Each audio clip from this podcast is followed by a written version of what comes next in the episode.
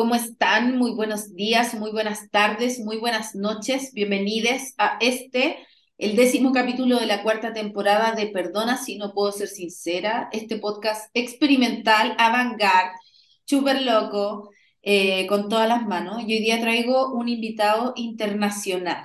International, eh, directly from Austin, Texas, un mexicano migrante, güey eh, que amo y que adoro con todo mi corazón. Eh, Esteban Madrigal, Astrología Millennial. Te presento, amigo querido, ¿cómo estás? Ay, pues el más feliz, ¿cómo? Va a ser en español, yo solo hablo inglés. Ah.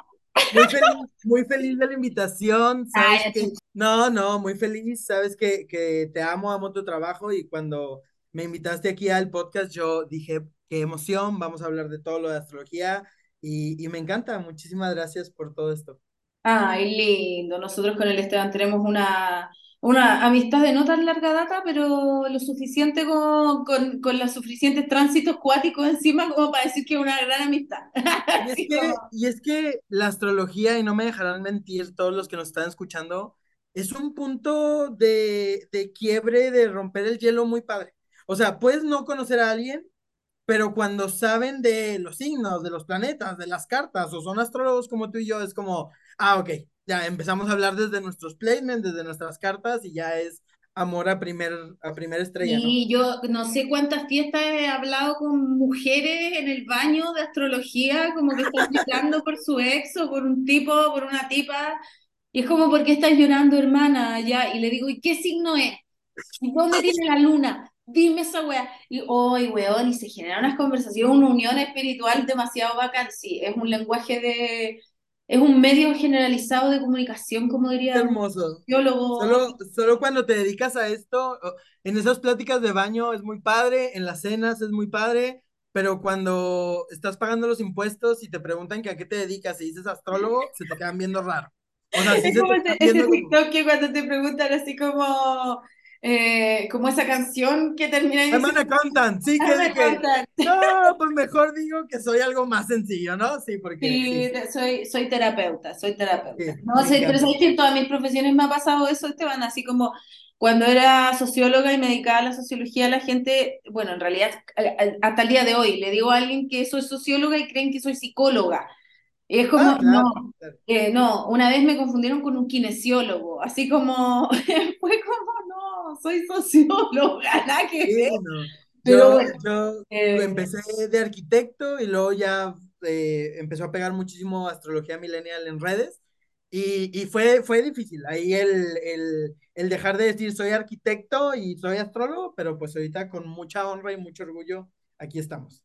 Eso pues. Oye, yo te convoqué para que discutamos un tema que hoy día vamos a, vamos, nos vamos a reír. Yo creo que le aviso al tiro que nos vamos a reír porque estamos pensando con, con el Esteban sobre la, las weas, ¿qué se dicen de los signos? Las weas, y yo digo weas porque eh, weas en Chile eh, cualquier cosa, en realidad literal cualquier cosa, weá puede servir para todo, puede reemplazar cualquier cosa.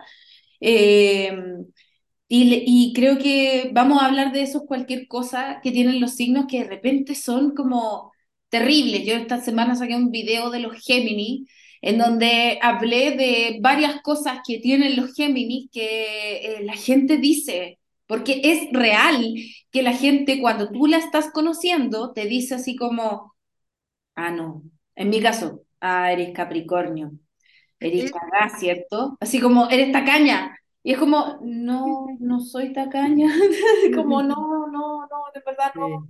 Eh, eh, eh, yo, soy Aries, yo soy Aries y siempre es de que te super enojas todo el tiempo. Y sí, pero hay otras cosas que me definen más que solo eso, ¿no? O sea, siempre le digo esto a mis alumnos de, güey, el signo solar es el 10% de quién eres, o sea, tienes una carta con 10 mil cosas que tienen que decir.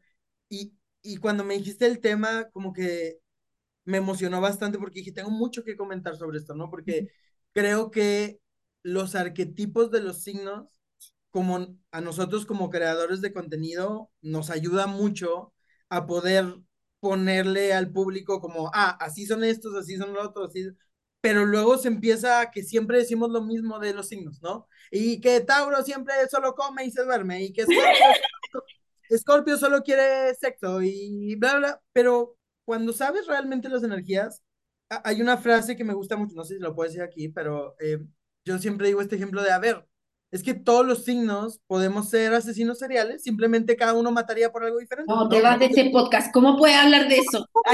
No me no me Pero justo es esta parte en la cual todos podemos ser obsesivos, todos podemos ser trabajadores, todos podemos ser dormilones, pero cada uno viene desde un, una energía muy diferente, ¿no? O sea...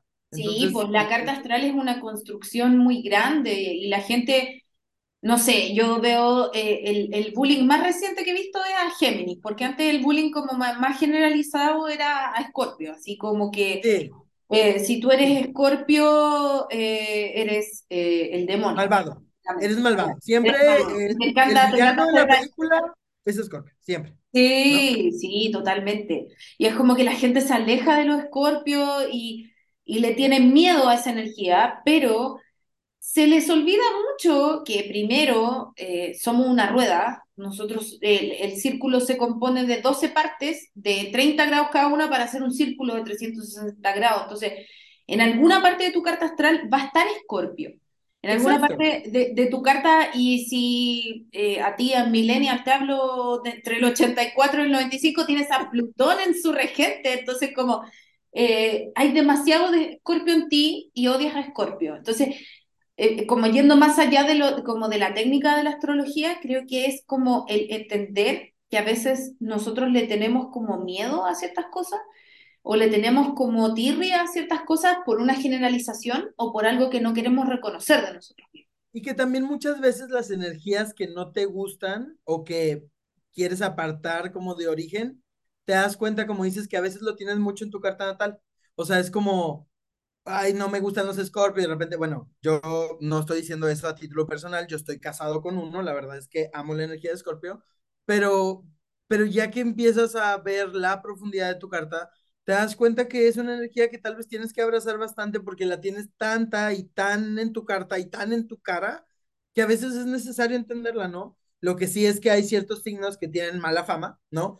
Cuando has escuchado tú que alguien hable mal de un Sagitario, pues evidentemente no, porque regidos por Júpiter y bien padre y bien expansivos y bien todo, pero hay ciertos... Como que la gente habla mal de ellos, pero como que es como imposible hacer algo, porque todos los dictadores y la gran mayoría de los dictadores son sagitarios. Claro, claro, claro. No, pero ese es, un, tema de conversación porque eh, los sagitarios, eh, a mí me gusta como le dice la mía astral, les dice sagitauro, eh, porque es real, es real. Creo que, pero tienen esa hueá jupiteriana de que pasan piola, de que, de que salvan así como, eh, de que nadie los mira con tanto desprecio, pero hay signos que sí son mirados con desprecio. Exacto, exacto. Y como tú dices, creo que hay temporadas, o sea, y no estoy hablando de la season de los signos, sino hay años y periodos en los cuales ciertos signos tienen más hate que otros. Por mm. ejemplo, Scorpio es el signo por excelencia que lo marcaban como el villano. Y con el paso del tiempo, digo, veamos ahorita el ejemplo de Merlina, ¿no? Que explotó en redes sociales y todos aman ser esa energía dark, oscura, no sé qué. Entonces, ser el villano ya es también cool. Entonces, como que ese hate se pasó a otros signos. Eh, yo tengo una teoría astrológica muy a título personal, no sé qué te parezca a ti, pero siento que también los Virgo últimamente han tenido como mucho hate eh, y a mí, a mí me escribieron el otro día que publiqué el video de Géminis hartas personas, así como, habla de lo malo que son los Virgos, habla de lo horribles que son los Virgos, y es como, no conozco Virgo malo, no sé. no, no, pero creo que tiene mucho que ver, es que tiene mucho que ver con esto de, de, del contexto en el que estamos viviendo, ¿no? O sea, en una época en la cual hay mucha energía pisciana, estamos, esta parte de la astrología, nuevas mancias, la magia, bla, bla, bla, de repente una energía Virgo desentona, ¿no? Porque es el opuesto complementario que dice, a ver, a ver, no puedo creer en la magia si no me dices cuáles son los pasos, ¿no? Pero pues entender que todos son perfectos es parte de, de esto, es mi, mi, mi, frase con la que me salgo siempre que me preguntan, ¿cuál es tu signo favorito? Los 12. Yo le trabajo a los 12, los 12 son perfectos y por algo tenemos que estudiarlos y entenderlos, ¿no? Sí, es verdad. Yo tengo signos favoritos por temporada, en verdad, como que eh, me gustan algunos según qué afinidad estoy teniendo, qué signo que es el que me gusta, como que Claro. eh, va variando, pero sí veo que el, el hate a Virgo, yo creo que el, el hate a Géminis se va a trasladar a- al ajá. de Virgo, así como Ah, eh, yo los veo venir. Y, y, pero espero, espero así, sinceramente, porque eh, creo que es importante también recalcar que muchas de las cosas que se dicen de los signos es por la afinidad que también nosotros podemos tener. Claro, O sea, claro, si, claro. nosotros somos, no sé, po, eh, Sagitario, la energía de Virgo no nos va a pegar bien. Nos No. va a querer restringir, nos va a querer pasar eh, como, es como cuando queremos subirnos a un avión y, y tenemos que pasar por todos esos lugares de la aduana y del control de identidad y todas esas cosas. Como que eh, Sagitario tiene todo ese deseo, pero Virgo se lo materializa y se lo concreta y le dice, a ver, espérate, a ver, cálmate. Así como, Claro, no podemos llegar en dos horas a la playa. ¿Qué está pasando? O sea, como que, eh, y quizás por eso también eh, ciertas relaciones entre signos fracasan y por eso también las personas tienden a generalizar un poco como esas relaciones. Y aparte que pasa lo mismo que decimos ahorita y ya platicaremos de cada signo, pero el arquetipo, ¿no? Todos los Aries son enojones, todos los Tauros les encanta comer, todos los Géminis son chismosos. No, no pasa así, ¿no? Y también le metemos nuestro propio contexto personal de nuestra narrativa de historia. Si a mí un Piscis me rompió el corazón, por más amorosos que sean los Piscis, algo voy a tener en contra de ellos, ¿no? Es como, como, tengo muchas cosas que decir respecto a Piscis el día de hoy, así que por favor pasemos a Piscis. Pasemos a Piscis. Tú dime, ¿nos vamos en orden de la rueda zodiacal o nos vamos? ¿de por dónde partimos? Eh, voy a sacar en random.org, para que esto sea muy justo. eh, voy a... Ay, sí, por supuesto, pues sí. Mi Mercurio en Tauro, mi, mi ascendente en Tauro y todo mi Capricornio dice, wow, no vamos a seguir un orden, pero me encanta que sea. Ah, no, no vamos a seguir un orden. Mira, y salió del uno al 12 el 12. Así que si Aries es el uno y Piscis es el 12, el universo me cumplió mi deseo. Onda, me cumplió mi deseo. Gracias, gracias por manifestar. Ya, vamos a hablar de Piscis entonces. Vamos a hablar de Piscis. Me encanta, me encanta. Yo tengo muchas cosas que decir de Piscis, pero primero voy a decir lo- la- las cosas que se dicen de los Piscis, porque ¿para qué, po? ¿Para qué vamos a partir con una tiradera así si no, no soy Nacha Kira para hablar de esta wea? Ah, no, no, ay, la tiradera de Shakira, ese será otro episodio que, que platiquemos. No. Pero, no, yo lo que te iba a decir nada más, creo que es importante dejar nuestro disclaimer como astrólogos y para que nadie se ofenda, amamos a los 12 signos, vamos a hablar Sí, de amamos a Piscis, por favor. Yo, yo estoy muy enojada porque personalmente la- lo que acaba de decir el Esteban sin saberlo terminó siendo realidad, sí.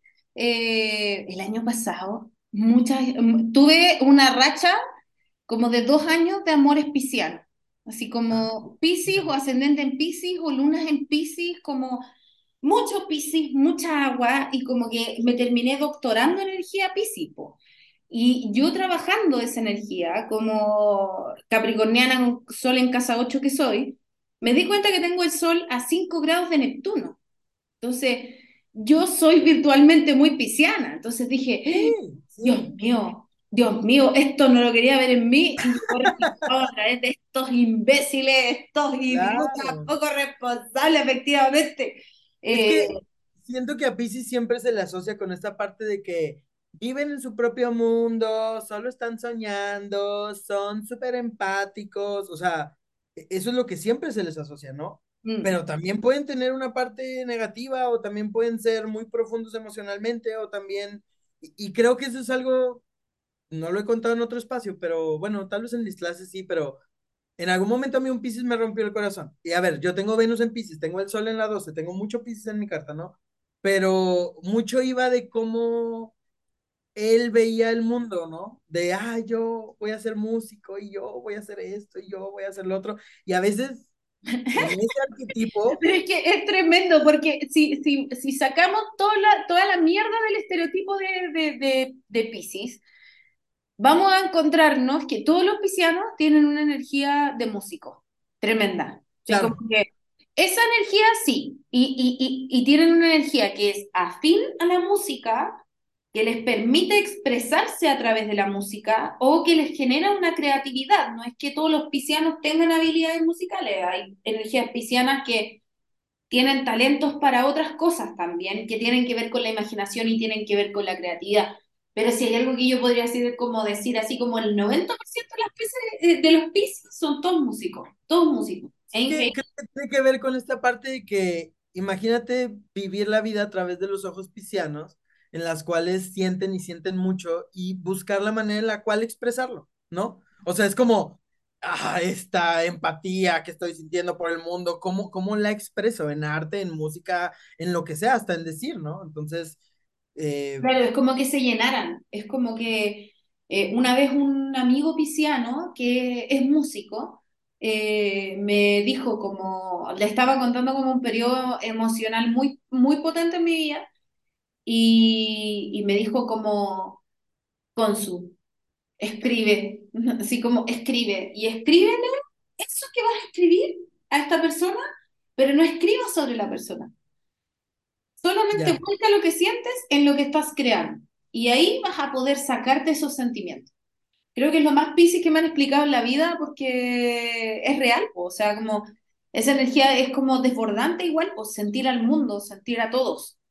Pero quitando también el tema del arquetipo, no es como que todos los Pisces siempre estén en, en los sueños, ¿no? O sea, también hay Pisces muy trabajadores, hay Pisces muy eh, que les importa mucho llegar lejos de la vida, ¿no? Hay Pisces que no lloran nunca.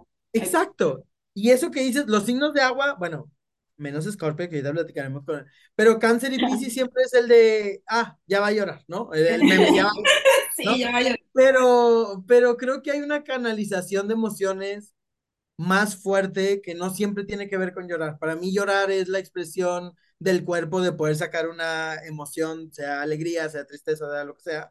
Pero hay piscis que no lloran y está bien, ¿no? Y no, no es como que sale del arquetipo, no es como que son raros, simplemente hay que entender desde dónde está actuando y desde qué lugar están. Desde dónde se expresa esa energía, claro, o sea, eh, pero sí hay algo también que, eh, que me dijo este amigo que me quedó dando vueltas porque creo que es muy pisciano, eso de no digas o no le digas nada que le quieres decir, pero vuelca los sentires en eso, o sea, como totalmente no literal, totalmente general, totalmente un vaso lleno de agua en donde el agua es piscis y el agua se adapta a cualquier lugar. Entonces, como que esa energía tiende a sacarles como esa parte de que son evasivos, de que como que tienen esa capacidad de, de no hacerse cargo, como de irse, de, de, no poder como enfrentar porque no pueden reconocer, porque PC es la disolución del ego, pues la disolución del yo, entonces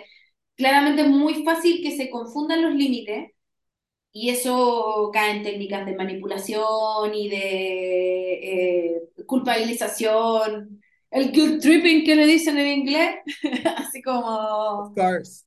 Sí, pero también fíjate cómo saliéndonos del arquetipo de que, o sea, los Pisces no quieren enfrentar las cosas, eh, siempre recordando esto de que los signos contiguos en la rueda zodiacal son muy contrastantes, creo que Pisces y Aries son los más contrastantes de todo porque uno acaba la rueda zodiacal y el otro la empieza. A veces el que no quieran confrontar las cosas no quiere decir que solo se escondan a decir, ay, no, la vida no la quiero, sino a voy a llorar, voy a llorar. Te voy a llorar A veces son tan buenos en evadir las confrontaciones que encuentran otras maneras de poder salir avante sin necesidad de confrontarlo, ¿no? Y no quiere decir que no salgan adelante, que no ataquen, que no, ¿sabes? O sea, simplemente sí, se muy buenos. Pueden hacer, pero desde otro lugar, desde otro lugar que quizá eh, yo encuentro eh, una vez como eh, una amiga escorpiona me dijo como yo encuentro que la peor manipulación es la de Pisces. Onda, la de Escorpio, claro, todo el mundo está acostumbrado a la manipulación. la manipulación canceriana, a mí por lo menos me da pena francamente. Eh, pero eso es porque cáncer es mi opuesto complementario, pero ya vamos a hablar de cáncer en, otro momento. Pero claro, o sea, el pisciano puede activamente eh, querer hacerte daño o puede querer eh, enrabiarse. un saludo a mi amiga Natalia Pisciana con Mercurio y Venus en Aries, que cuando está enojada, te lo hace notar, porque además tiene Marte en Sagitario. Te lo hace notar, pero claro, es Piscis.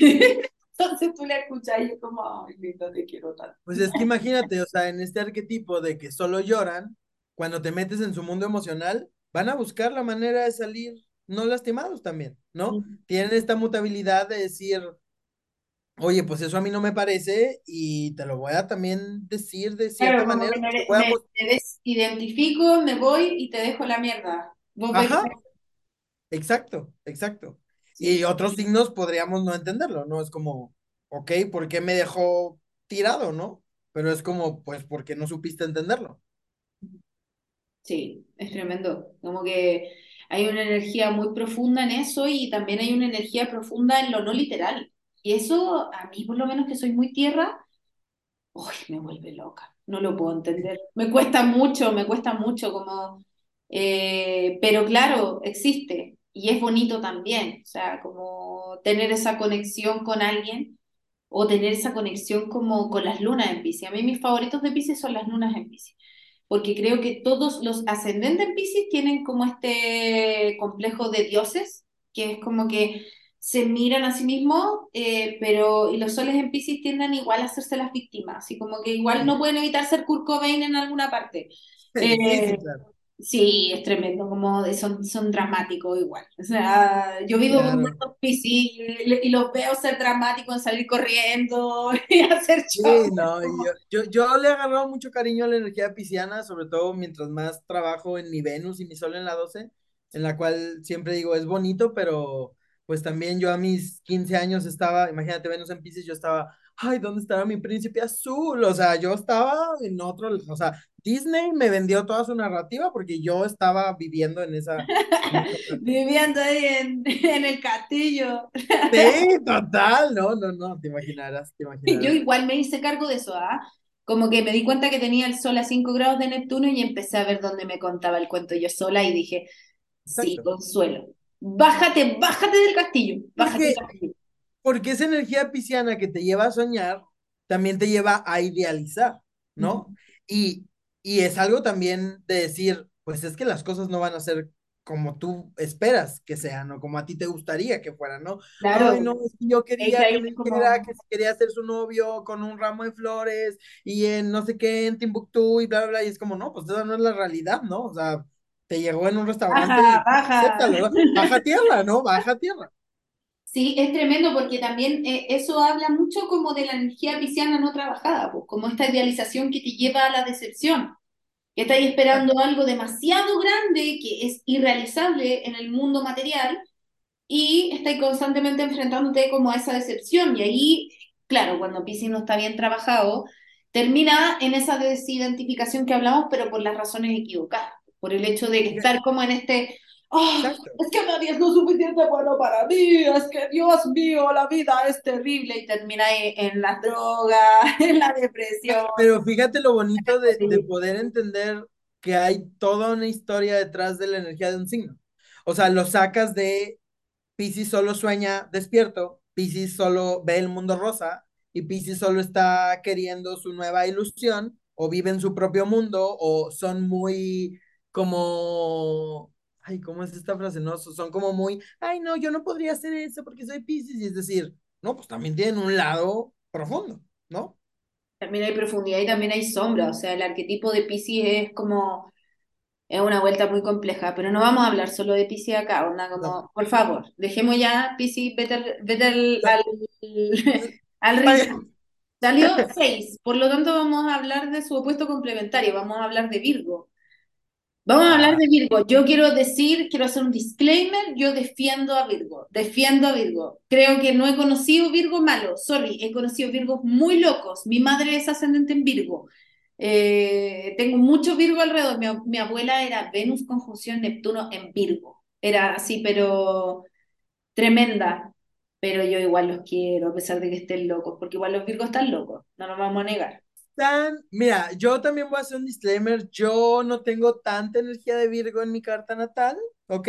Tengo una luna en las seis, que pues ahí está constantemente pidiéndome perfeccionismo y mis rutinas y estas cosas. Eh, justo eh, en mi podcast, cuando platicaba sobre Virgo, daba la historia de que pues yo crecí con un Virgo, mi hermano menor eh, eh, tiene el sol en Virgo y es muy, muy Virgo. Y, y al principio era una energía que yo no entendía, ¿no? O sea, porque a todos nos pasa, ¿no? Cuando estás estudiando astrología, cuando empiezas, dices, ok, esta sí la entiendo, esta también, esta Sí, estoy, claro. ¿no? Y creo que Virgo era el entender cómo ven el mundo desde, desde la minu, minuciosidad, ¿no? Ustedes me entendieron ahí en casita. Ustedes entendieron. Ustedes me entendieron, ¿no? Estoy no usando mi energía Virgo para decir. Meticulosity, así se dice en inglés, Exacto, o meticulosity. sea, tal cual. Y el ver esos pequeños detalles, a veces a mí me vuelven loco, ¿no? Que es como, como decir, no todo tiene que ser así tan perfecto, ¿no? Y, y por eso Sí, como ya, siempre tienen, déjalo, déjalo, por favor. exacto, exacto. Y por eso tienen este arquetipo de que son muy maniáticos y siempre tienen su agenda y siempre están poniendo todo en orden y... Pero no, también hay, hay virgos muy desordenados, ¿no? Hay Sí, virgos que hay no les Virgos gusta limpiar. desordenados. Yo he conocido muchos Virgo ascendente en Piscis y son las personas más desordenadas que he conocido en mi vida. Yo tenía una amiga Virgo ascendente en Piscis a la que yo le iba a ordenar la pieza. Era como, por favor, déjame ordenarte tu dormitorio porque me relaja. No soporto que tengáis esta pieza así. Y es como, de una semana a otra era como, hubiera pasado un tornado y hubiera habido una guerra en su pieza, así como... Porque justo es, es, es esta manera de, de encasillar a los virgos de que siempre les gusta estar tipo maricondo, ¿no? Limpiando los platos, ¿Viste, ¿Viste esa noticia de Maricondo que decía que se cansó de, de ordenar porque su hijo le desordenaba? Me encantó. Y para allá va. O sea, creo que hay virgos llegan a ese momento en su vida en el que dicen, no todo tiene que tener un porqué y no todo puede estar perfecto todo el tiempo, ¿no? Ay, Y sí, está como este desbalance, ¿no? acéptalo, acepta la realidad tal como es, porque claro, Virgo es como, es como un fractal, como que nunca deja de ver los detalles, nunca deja de irse más hacia lo profundo, hacia lo profundo, hacia lo profundo, y ahí caen en esa como obsesión y, y en el exceso de control, como que al final ese, esa necesidad de como de tener todo tan eh, ordenado, organizado, establecido, al final eh, no les permite disfrutar la vida, pero yo conozco Virgos que son muy gozadores y que logran como entender que a veces las cosas necesitan tener como cierto orden y cierta estructura pero también eh, logran aprovechar como los espacios de disfrute, porque otra cosa que se dice de los Virgos, además de que son neuróticos y que están todo el día limpiando eh, y que tienen toda la agenda organ- organizada y que usan planes, Ajá. ese es como el, el, el arquetipo de Virgo así como en general. Eh, también pueden ser personas que disfrutan mucho la vida y que disfrutan mucho la Claro. vida dándola a los otros. Creo que eh, se les niega mucho esa capacidad, por eso yo digo que los, no hay Virgo malos, los Virgos son muy generosos, los Virgos son muy, muy, muy generosos. No conozco Virgo que no sea generoso y tengo muchos, muchos, muchos. Y que también, o sea, lo voy a decir de la mejor manera, se conforman con muy poco. O sea, al poderle ver los pequeños detalles a la vida, eso los ayuda a poder también en el otro extremo decir, oye, pues si yo tengo dónde dormir, un techo y esto y lo otro y tengo lo mínimo indispensable, puedo salir adelante, ¿no? O sea, recuerdo el, justo el caso de mi hermanito, ¿no? Él se emocionaba por cosas como, no, es que me compré este rastrillo que ya tiene una navaja más, entonces no me corta tanto y entonces dices, pues, pues es un rastrillo, ¿no? O sea, ¿y qué magia hay detrás de un rastrillo? Pero es este, esta manera en la cual, pues, yo con eso soy feliz, ¿no? Y, y, y es esta como humildad de Virgo esta parte de decir, pues no deja de ser una tierra mutable, que se adapta a lo que le dan y a lo que tiene y a lo que construye, ¿no? Sí, es lindo eso igual lo que decís, como que los Virgos tienen ah, una humildad característica como de, de, como de, de no ponerse más arriba de nadie. Pero a veces les cuesta como entender que tienen que no ponerse también tan abajo de nadie, porque siempre sienten que no son suficientes. Como eh, las lunas en Virgo siempre están como, como dándole vuelta a las cosas y rumiando las cosas y rumiando desde la culpa. No conozco luna en Virgo tampoco que no sea culpable de algo, que se sienta culpable de algo como emoción primordial y que todo lo pase por la cabeza. Entonces, como que no puede resolver esa culpa, porque al final eh, las emociones se resuelven sintiendo, no pensándolas. Y ahorita que dices eso me viene a la cabeza mucho también el otro arquetipo de que son súper overthinkers, ¿no? Y que siempre están pensando en todo y le dan vuelta a todo y nunca dejan una idea porque les carcome el estar pensando. Sí, pasa porque estamos hablando de una energía muy mercurial, ¿no? Al final del día tiene que ver con... Pero también llega un punto en el cual ellos son muy prácticos, ¿no? Y si una idea no les hace sentido de inicio, ni siquiera van a pasar por todo su proceso virginiano y van a decir, a ver, eso no vuela y se acabó, ¿no? Entonces, no es que siempre esté Virgo ahí sentado, ¿no? Con el trauma de, ay, no, es que me llegó una idea y no puedo salir de esto, me voy a, sí, me voy a recoger. No puedo disfrutar de la realidad porque no sé cuántas baldosas hay en el techo, así como. claro, claro, claro. Pobre Virgo, que los miran mal, si son personas que les gusta. Pero sí, eh, yo he conocido Virgos muy cochinos muy Yo también.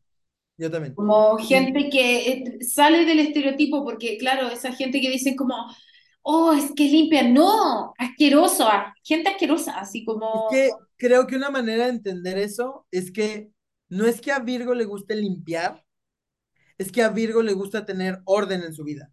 Y entonces puede que ese orden lo tengan en lo amoroso, en lo laboral, en lo personal y tal vez no en su habitación, ¿no? O sea, mientras algo tenga sentido en su vida, van a encontrar ese orden, pero siempre se asocia con que tiene que ser a fuerza con tener su cama tendida en el club de las 5 de la mañana, levantándose a las 4. No es cierto, o sea, pues hay virgos que se levantan tarde y está perfecto, ¿no?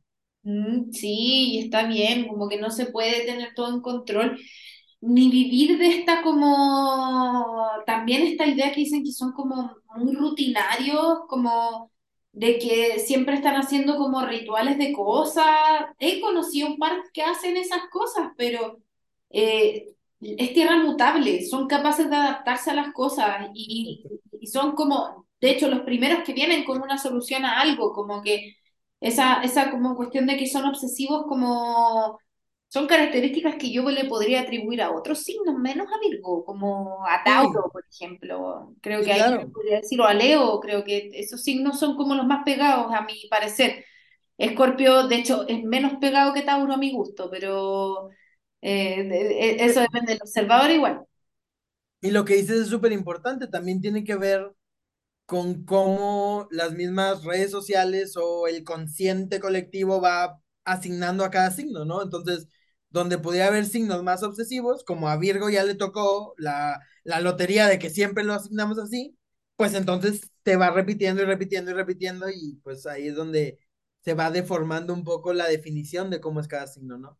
Sí, es tremendo, es tremendo, como, como esa, eh, como esa hipercariturización, no, caricaturización, ahí lo pude, ahí lo pude decir, oye, palabras largas, eh, como de las cosas y de los signos en particular, o sea, no sé, por ejemplo, yo tengo a Virgo en la cúspide de la casa 5, que la gente podría decir, oh, qué fome, qué aburrido, eh, tener a Virgo en la casa de Leo, en la casa del goce, pero a mí me gusta escribir, me gusta escribir, y, lo paso bien escribiendo, como es una actividad muy mercurial escribir. Entonces, como que tampoco lo veo como algo tan malo, tampoco yo podría asignarle, le podría asignar muchas cosas a esa energía. Entonces, yo creo que también es importante como ver dónde está nuestra carta astral para ver dónde nos estamos negando el juicio a nosotros mismos.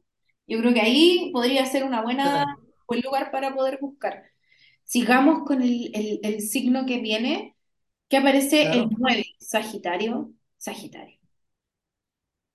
Sagitario. ¿Qué, podemos decir mal de los Sagitarios? ¿No? Así como, y es, parte del arquetipo, ¿no? O sea, son, ah, esto, es que Sagitario nunca lo vas a amarrar. Sagitario son súper libres, van por la vida cabalgando en ser súper hippies, ¿no? Y que solo quieren comprar su siguiente vuelo. Es, siempre se le asigna esos Sagitarios. Solo, solo quiere estar en el aeropuerto viajando. Y, y creo que no. O sea, Sagitario lo que busca es conocimiento y experiencias de vida, ¿no?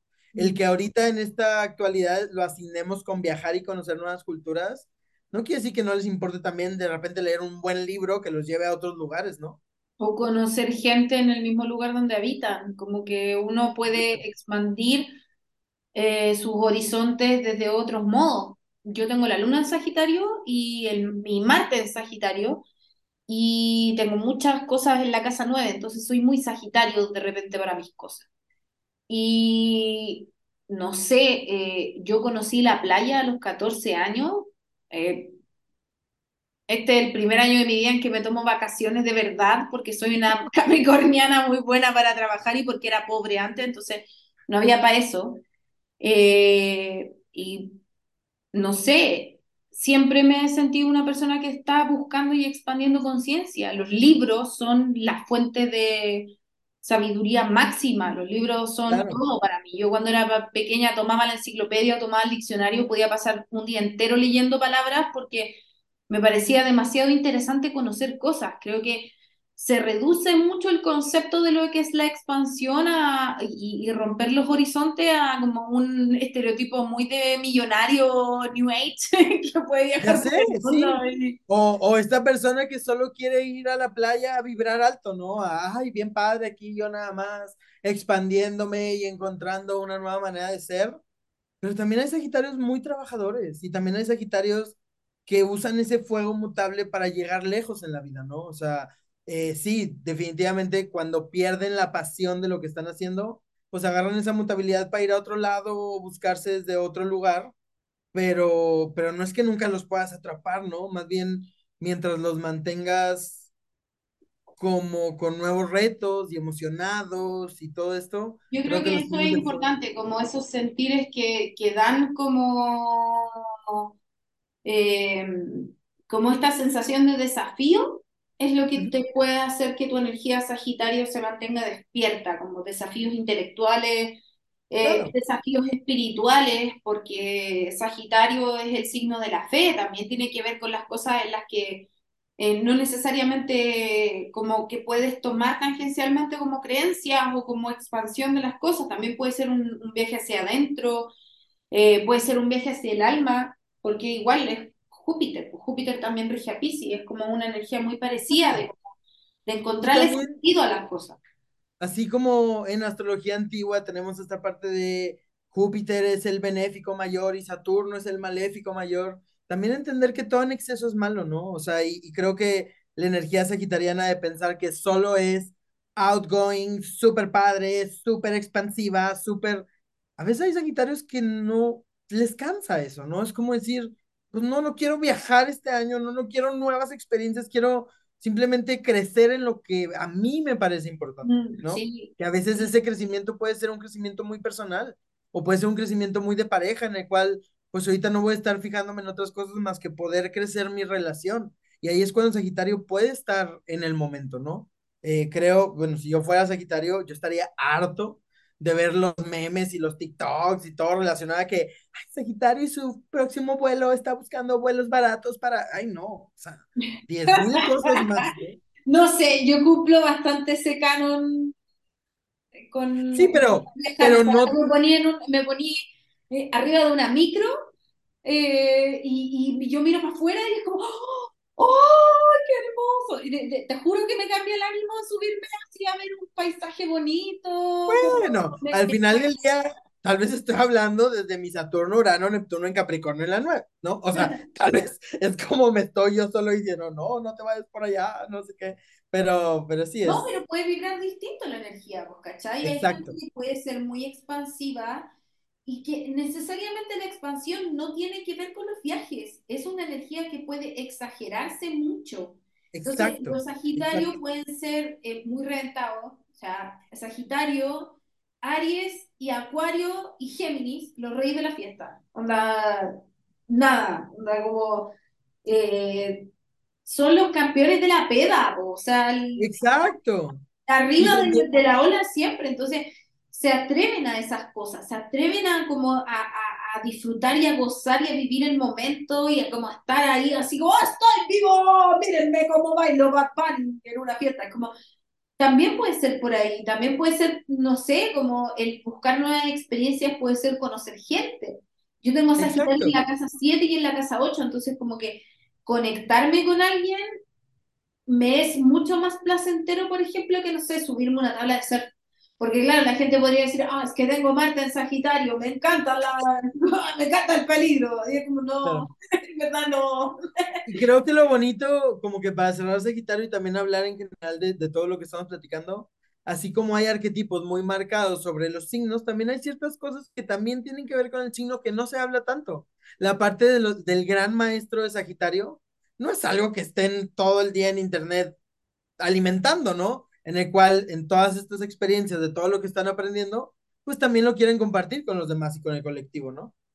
Sí, o sea, también son personas a las que, que tienen una gran cantidad de como de información sobre muchas cosas de las que además han reflexionado, o sea, como que eh, esos periodos reflexivos sagitarianos son súper importantes para poder desarrollar esta maestría de la que tú habláis, o sea, como eh, el ir a encontrarse la soledad o pasar como esta, como pasar como al ermitaño es algo también muy sagitario porque viene de Escorpio, es un signo que viene desde las profundidades a encontrar algo nuevo, entonces también ahí es como eh, saber cómo lidiar y saber cómo conectar en ese sentido, como qué es lo que te hace expandir tu alma, qué es lo que necesita tu alma en este momento, no es algo como tan genérico. Ya, Exacto. Pasemos, pasemos. Cinco. Leo. Leo. Leo, ah, yo, yo quiero decir, eh, a mí mi, eh, mi primer amor fue un Leo. Mi primer amor en mi vida fue un Leo. Y, ¡ay, qué terrible! Me rompió mi corazón. ¡Ay, no! Rompió mi corazón de forma muy Leo, pero, eh, pero bueno. no nos vamos con el arquetipo. siempre los Leo solo piensan en ellos y son súper narcisistas y solo les importa su proceso. Y son eh, eh, florero de mesa, como diríamos acá en Chile. Ajá, siempre y solo... atención y siempre acaparan el, el, el, estadio, y como son narcisistas, siempre están llamando la atención y creando escándalo y haciendo, no, y es como... Son súper dramáticos, all over the place, ¿no? O sea...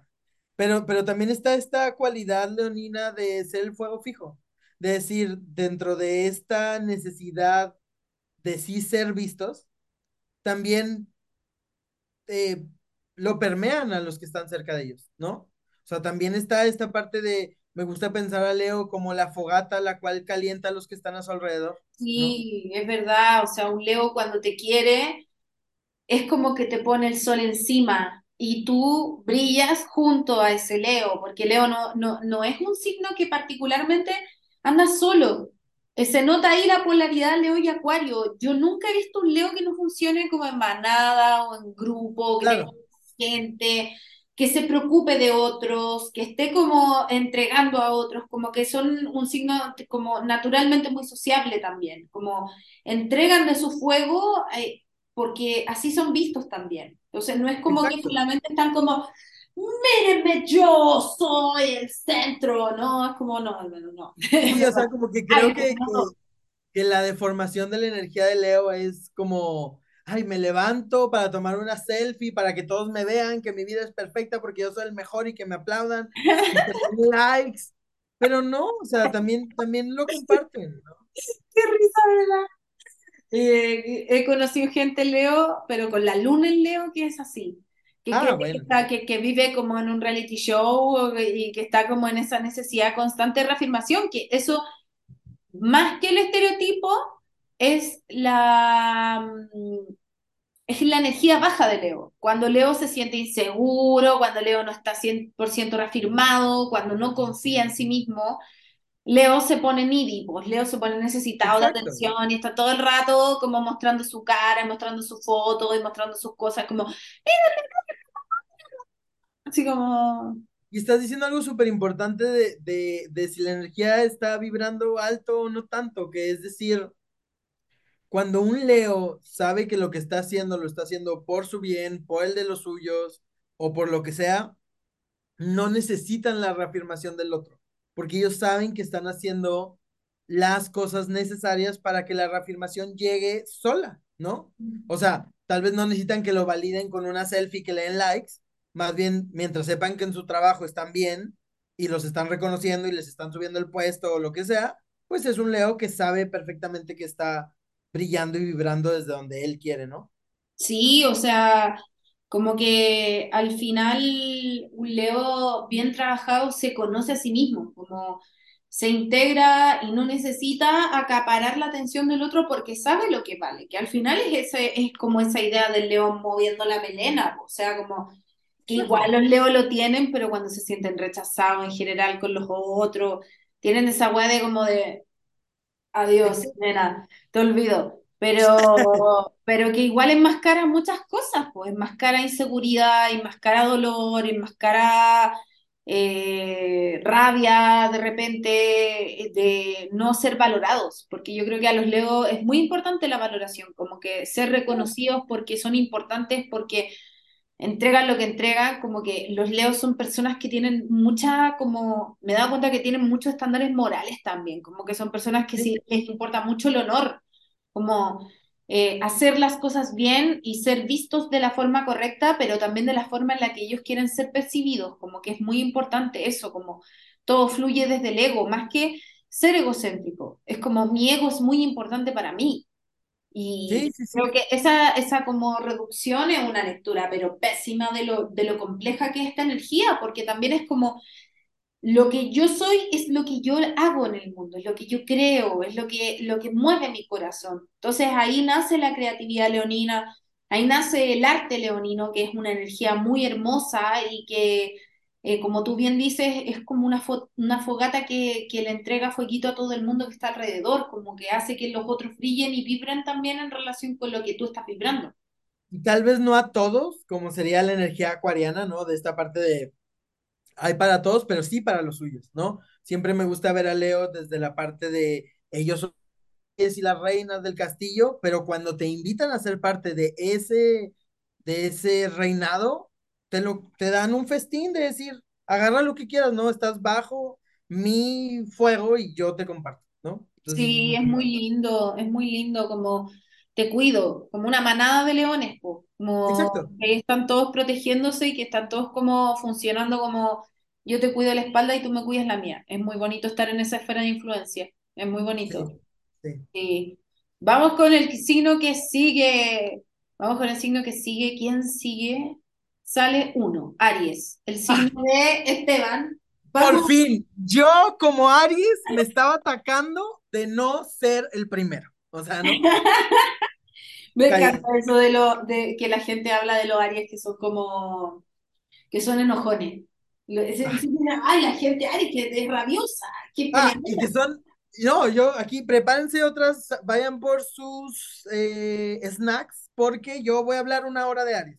No, no se crean. Eh, sí, está el arquetipo del enojón, pero también está el arquetipo de que son muy intensos, o somos muy intensos, ¿no? Como que todo el día estoy me levanto con tal energía Y como que estuvieran en, un jale constante de cocaína. Y me levanto y me voy a correr 10 kilómetros para sacar todo mi fuego ariano y es, no, a veces traigo flojera también, ¿no? Y a veces no, no tengo ganas de hacer las cosas y, y, y también no siempre quiero empezar cosas nuevas, ¿no? Tiene mucho que ver con lo que a Aries le brilla en el momento. Si algo le causa emoción y pues entonces va por ello, ¿no? Es la chispa que detona. Pero no, todo el día estoy enojado. A veces sí me enojo, pero no, no tanto. ¿Y eres terrible cuando estás enojado? ¿O te sale la Venus en Pisces ahí? No, yo es que tengo una carta muy suavecita. Tengo Luna en Libra, tengo Venus en Pisces, tengo el Sol en la 12. O sea, yo siempre he dicho que sí soy Aries, pero lo que menos hay en mi carta natal es Aries, ¿no? Entonces, como que he logrado entender esta energía desde un, cuando es necesario, enciende la chispa, pero también se comparte con los demás. Yo cuando me enojo, me enojo de cinco minutos.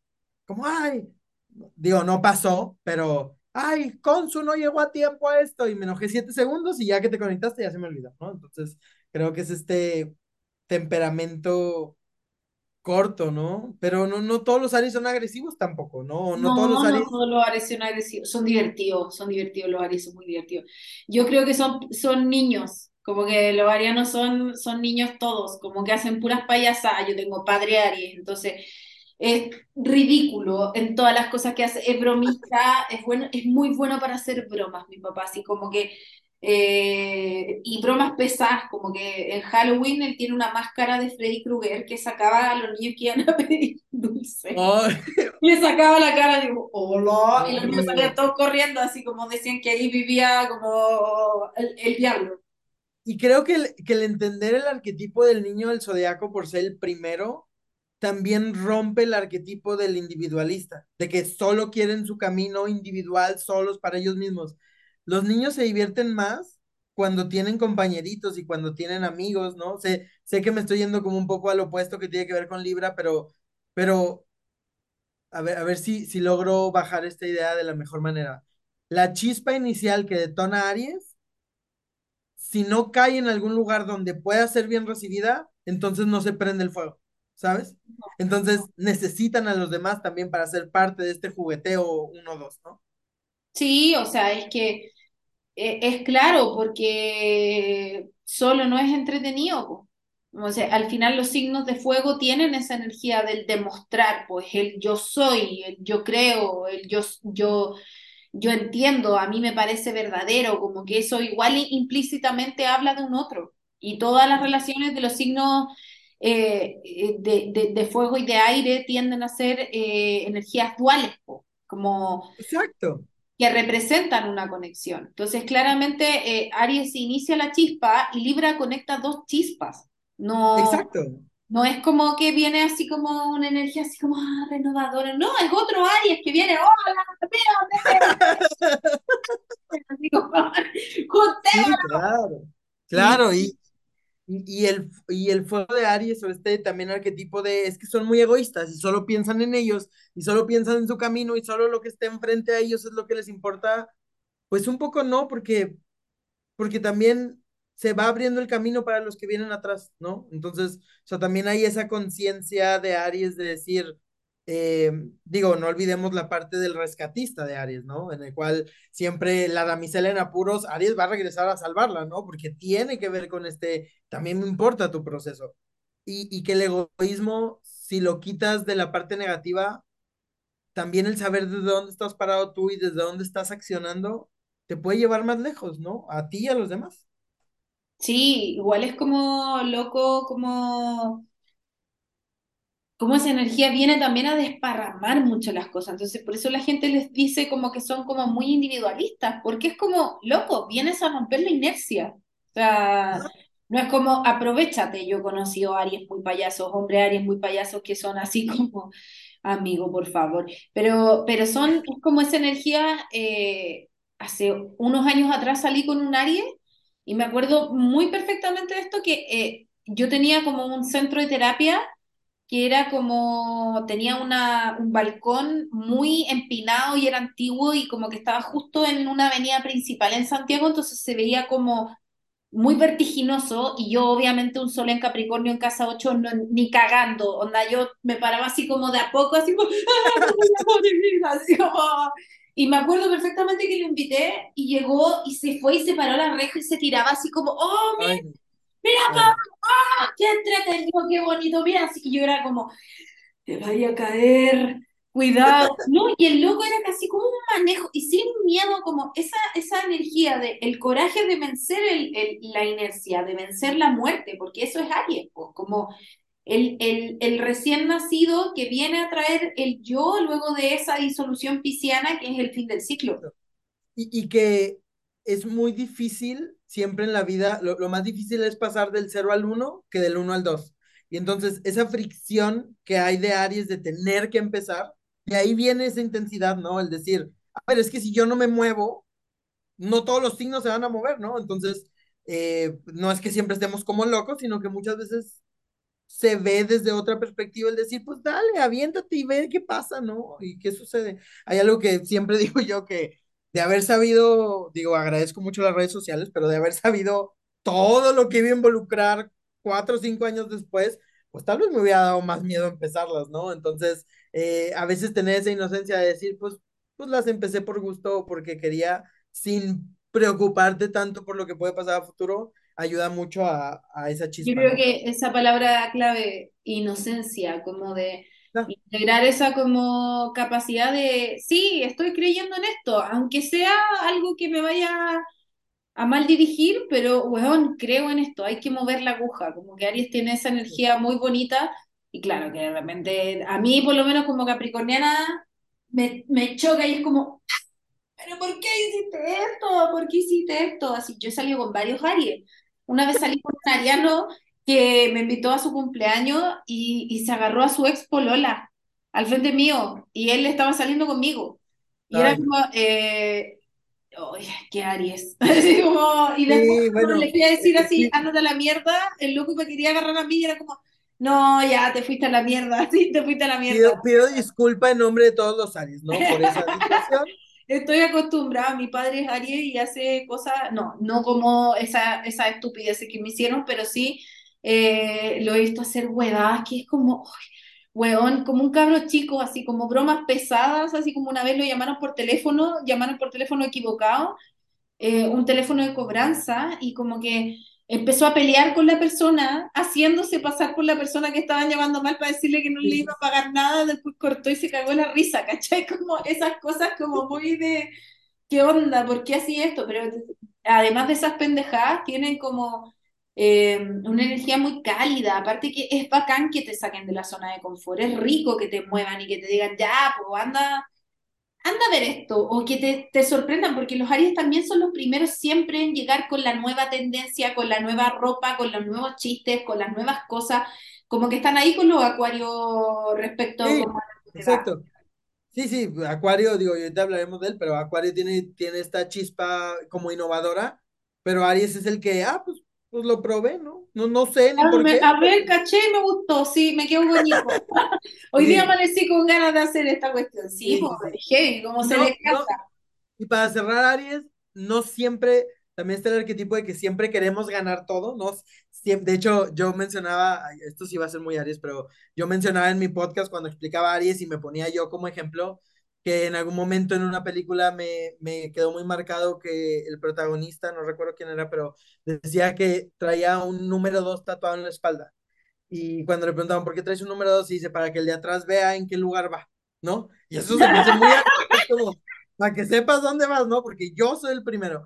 Pero, pero el primero tiene que ver con que sea algo que le llame la atención a alguien, ¿no? Porque si se pierde no, esa emoción... todo, o sea, yo creo que ahí se malentiende, o sea, a no todo, a todos nos interesa mucho como todas las cosas, y, y, a alguien le interesa lo que les da ganas en ese exacto, momento. Exacto, exacto. Siempre pienso que son como una flecha para arriba, así como, uh, voy para arriba de ahí, caen al suelo. Durante cinco minutos su interés. Gracias, Aries. Vamos a ver quién sigue. Ocho, Escorpio. Uh, ya, listo, bueno, no. Bueno, lo, el que sigue. okay. Bueno, eh, oye, voy a quedar como una puta, en verdad, porque voy a decir que he salido con muchos escorpios también, y los escorpios son, son, mi, son mi materia favorita, me encantan los escorpios, yo me enamoro siempre, también. muy escorpianos, me encantan. Amo escorpio, amo escorpio, o sea, desde, o sea, desde que empecé a estudiar, me di cuenta que estoy rodeado de mucho escorpio, pero es una energía que genuinamente me gusta. ¿No? Eh, y claro, lo podemos ver desde el arquetipo ariano, como es un reto entenderlos, eh, y es, spoiler, nunca los vas a terminar de entender, pero, pero no todos los escorpios son malvados y no siempre están pensando. No, no son todos Doctor Jekyll y Hyde, no, o sea, creo que hay una mala lectura. Y en defensa de Escorpio, es porque la gente no está acostumbrada a trabajarse. Y eso es lo que te trae Escorpio. Escorpio te trae tus peores partes, tus peores lugares, tus peores eh, cosas que necesitan derrumbarse de tu ego. Es la torre Eso. encima. O sea, Exacto, es como justo la mala fama viene de la energía que trabaja Scorpio, ¿no? O sea, es como Scorpio te lleva a profundizar, a trabajar la sombra, a encontrar la herida. ¿A quién le gusta eso? O sea, no, más livianito todo más tranquilito todo, pero Scorpio lo entiende, ¿no? Y lo abraza y... y tal vez no le duele tanto como a los demás. Claro, o sea, a Escorpio no le... De hecho, es un signo que está regido por Marte también. O sea, antes de que se descubriera Plutón en 1930 recién, Escorpio estaba regido por Marte, por este fuego abrasador que quema, que transforma la realidad, que, que hace que las cosas no sean iguales. Pero claro, la gente y, las sociedades como más contemporáneas, si bien el, otro día estaba leyendo un libro de Plutón eh, que era, hablaba de esto, como de estos procesos que se descubrieron eh, como en el mismo tiempo que Plutón, eh, hablaban de esta relación de poder transformar la realidad y poder hacer que la realidad sea diferente en la medida en que nosotros podemos entrar a ver partes de nuestra sombra. Entonces Plutón se descubrió en 1930 pre-Segunda Guerra Mundial, pre-Holocausto, pre-transformación, de, se quemó toda Europa, que bombardearon toda Europa, o sea, como la, la, muerte de un mundo antiguo de una forma muy clara. Entonces, nosotros le tenemos miedo paralelamente a que estamos tratando de entender esas partes de la sombra o estamos tratando de llegar a las profundidades y llegar a lo desconocido. Por algo Scorpio se relaciona con los detectives y con la obsesión de de saber y de conocer y de iluminar la sombra.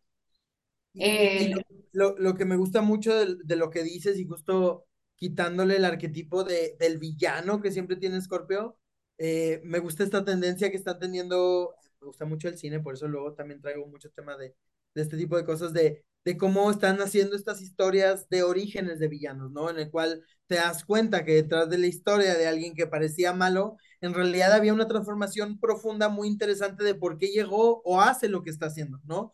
Y entonces es una energía que si la abrazas y la entiendes, pues tiene más trascendencia y profundidad de la que los demás pensábamos, ¿no? O sea, no nada más es malo por ser malo, sino probablemente, entre comillas, en esa maldad haya algo que está buscando de fondo para transformar su realidad y la de los demás, ¿no? Hay una parte de Scorpio que no se habla tanto, y te lo digo porque yo llevo 10 años de pareja de un Scorpio, que tiene también, que ver, y eso, eso siempre me limpia. O sea, siempre, siempre digo, yo... Le, quita el pecado original. Ahí, Ajá, es como, es como la estoy con Scorpio, yo estoy casado con un Scorpio, entonces yo no pueden decir que no me gusta la energía de Scorpio, pero es de que también son muy entregados a los suyos, ¿no? O sea, Libra, a Libra lo vemos con la complacencia, a, Virgo lo vemos con el servicio, pero Scorpio tiene que ver con la entrega, ¿no? En el cual cuando, cuando abres o abren esa vulnerabilidad que tienen, que sí es difícil llegar al fondo, los tienes ahí para ti, para, y ellos entregan de una manera hermosa. Y además que también hay un tema, los escorpios son personas, y esto lo voy a decir porque yo también he estado casada con escorpios, eh, y no con pocos, eh, como, como esa necesidad de ser dominados, los escorpios necesitan ser dominados, es tremendo, como que los ponen de malo y al final son unos pupis que se, se tiran a se meten a la guata así y quieren que le hagas cariño. Así como, Mira. domíname por favor, soy todo tuyo. Exacto, exacto, y, y, justo, mira, yo sé que me van a echar de loco, pero a ver, somos dos astrólogos hablando de las estrellas y de las energías, entonces creo que ese barco ya zarpó desde hace rato. Sí, eh, claro. El año pasado hice como un reto personal en las redes sociales, en mi cuenta personal, donde como que me vestía de la energía de cada uno de los signos, ¿no? O sea, ay, pues muy escorpio de negro y muy así. Y llegó un momento en que yo no sé si es mi Venus en Pisces o mi Sol en la 12 que realmente me ponía en el papel emocional de lo que estaba representando. Cuando me tocó como la energía de Escorpio y este como dominación, dominatrix, negro, se sentía mucho poder, pero también necesitaba que alguien llevara las riendas, ¿no? Era como, a ver, tú también domíname, ¿no? O sea, tú también encuéntrame la forma. Sí, a lo mejor no, yo siempre todo. No conozco luna en escorpio que no le guste como entregarse por entero el alma Claro. Y que, y que por favor haz todo por mí. Son, los amo, me encanta la gente escorpio. Yo sé, es mi debilidad, la gente con un escorpio, con ascendente en escorpio, aunque los ascendentes en escorpio me complican un poco porque a veces siento que no saben ser ellos mismos, como que les cuesta como... Es difícil eh, eh, eh, digo, obviamente tú lo sabes, pero para los que nos están escuchando, el ascendente, inicio de la casa 1, por donde entra la energía de tu carta, y que esté en Escorpio, hay como una barrera previa de, de poder accesar, ¿no? Entonces sí es como, me ha tocado también con consultantes, ¿no? Muchísima energía en Escorpio y yo, ah, no, pues esto, esto, ajá, y esto, esto, ajá, y esto, y le digo, o sea, si te está cayendo la interpretación, no, sí, me estás dando muy duro. Y yo, pues demuéstralo, ¿no? Mínimo, dame un me duele, me duele, dame más. me duele, dime más, dime más, ¿no? Pero sí, sí es esta energía que, que amamos y, y en este podcast de la cónsul le quitamos eh, la mala fama a Scorpio. Los queremos mucho. Y yo creo que la gente, es que lo, yo creo, y esto lo he reflexionado con todos los escorpios, que son muchos que tengo alrededor, así como Virgo y Escorpio son gente, y Acuario, gente que está alrededor mío. Eh, es tremendo cómo la energía Escorpio te deja el espacio para que tú te transformes, para que tú desparrames la mierda. Los escorpios te agarran la mierda que tú le estás tirando. Es impresionante y la sostienen y la transforman y la, y la hacen parte de sí mismos y, y como y no le tienen miedo es muy impresionante, o sea, yo que soy muy escorpio también, como me, me toca ver esa, como esa capacidad que tengo de poder como que me muestren las peores partes de sí mismo, y es como, ok, no le tengo miedo a esa weá. Ya, ¿qué más? Sí, como eh, la mayoría de los escorpianos que han estado en mi vida son personas que han sostenido mis transformaciones. Y creo que por eso la gente como que los relaciona como con esta como incapacidad de como de ser empático o de amar o de un montón de cosas que se dicen. Yo creo que un escorpio es la persona más leal porque se queda al lado tuyo mientras estáis mostrando tu peor versión y no le da miedo, o sea, como estar ahí viendo eso. El agua, el agua fija que no suelta, ¿no? Inclusive aunque le duela a él o a ella, ¿no?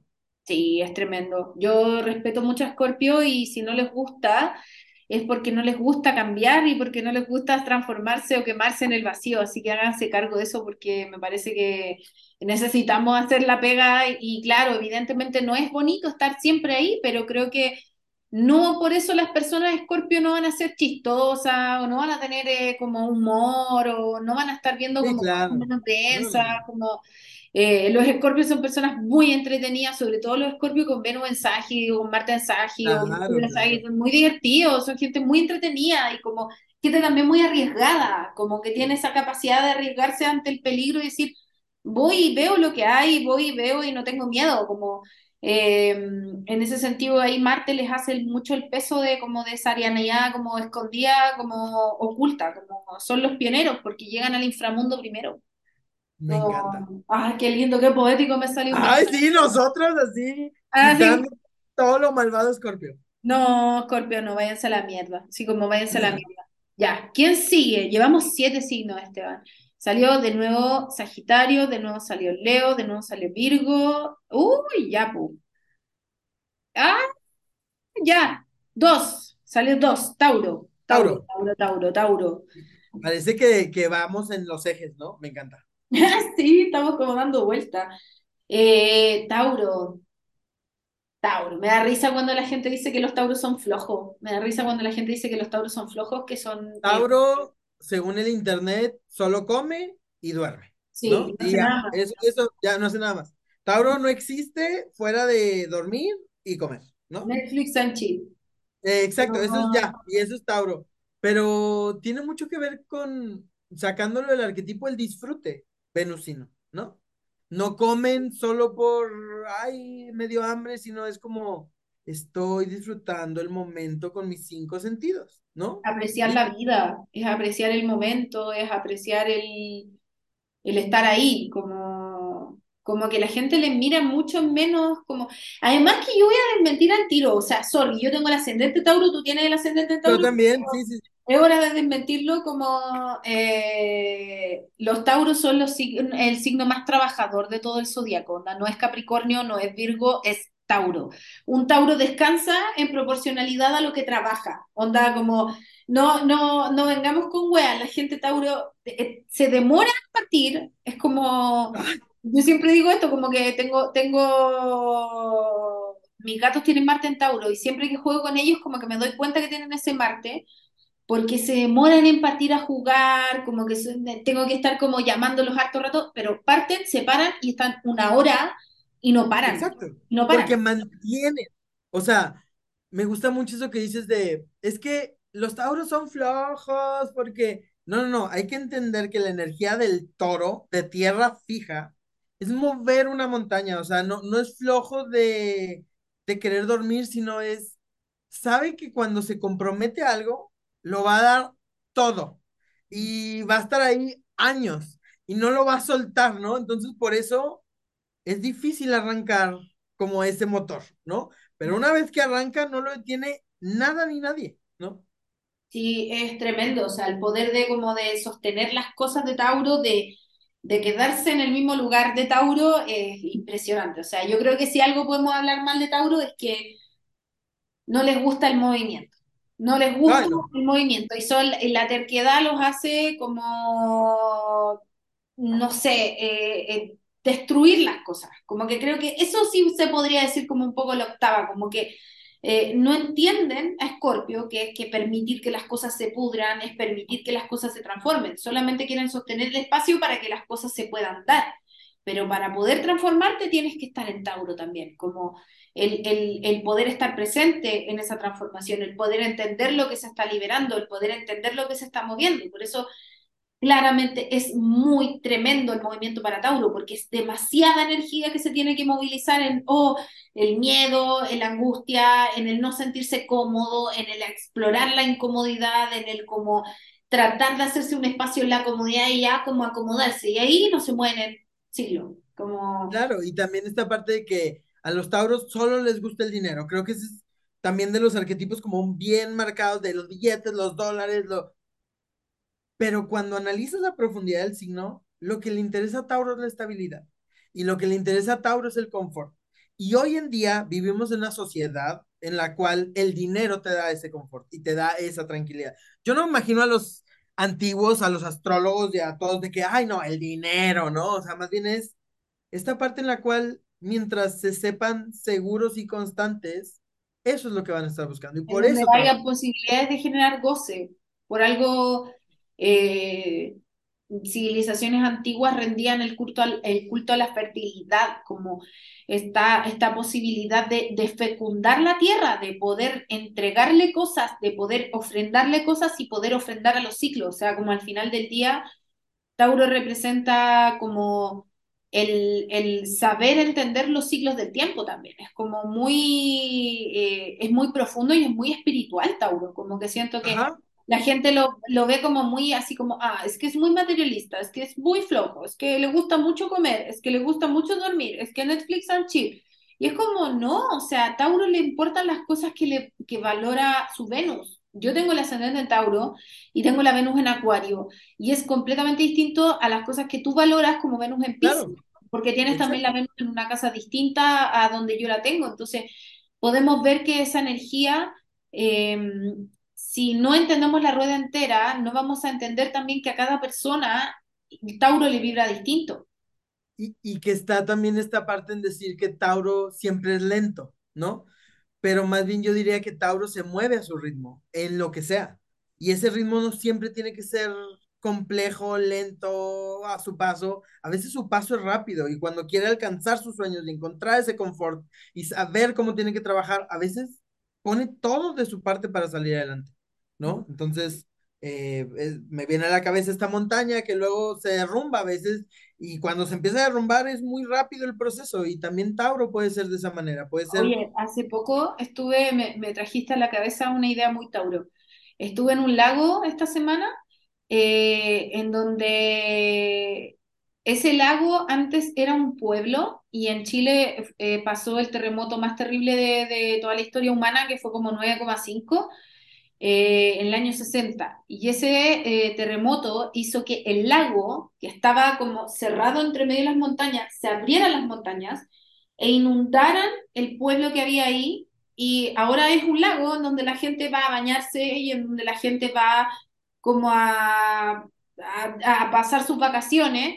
Y eh, había una casa de una persona, de un indígena que tenía mucho dinero, en ese pueblo y antes se podía ver la chimenea de esa casa que salía de arriba del lago y el último terremoto que fue grande, el 2010, que fue de 8,8, terminó de derribar todas las casas y esa chimenea que la gente se subía para poder como eh, tirarse como al agua y cosas, eh, desapareció. O sea, como el movimiento de la Tierra es muy lento, pero es drástico.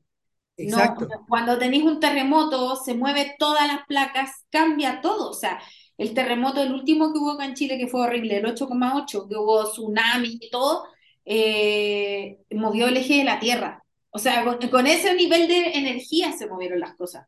Y no pasa todos los días, pero cuando pasa, lo mueve, ¿no? Tremendo, claro, es tremendo. Como Tauro es un signo que entrega mucha sabiduría y yo creo que lo miramos a huevo por lo que tú decías, por el tema de lo que nosotros valoramos ahora, lo que nosotros percibimos que es valorable ahora, que claro, que es el dinero, que es este tema lo que decíamos de Leo, de como del estatus o del mostrarse o de esta idea como de Hollywood prácticamente, eh, transformada como en algo, en una banalidad. No necesariamente es así. Hay tauros que son muy austeros y que no necesariamente están conectados 100% como con esta sensación de, oh, es que tengo que tener dinero o todo, como que la abundancia puede ser de muchas formas distintas y yo creo que es importante como cuestionarse eso como los valores que son parte de la sociedad. Vamos al signo que sigue, 11, Acuario. Acuario salió a la pizarra. Eh, ¿Qué se dice de los acuarios? Bueno, yo para variar he salido con muchos acuarios.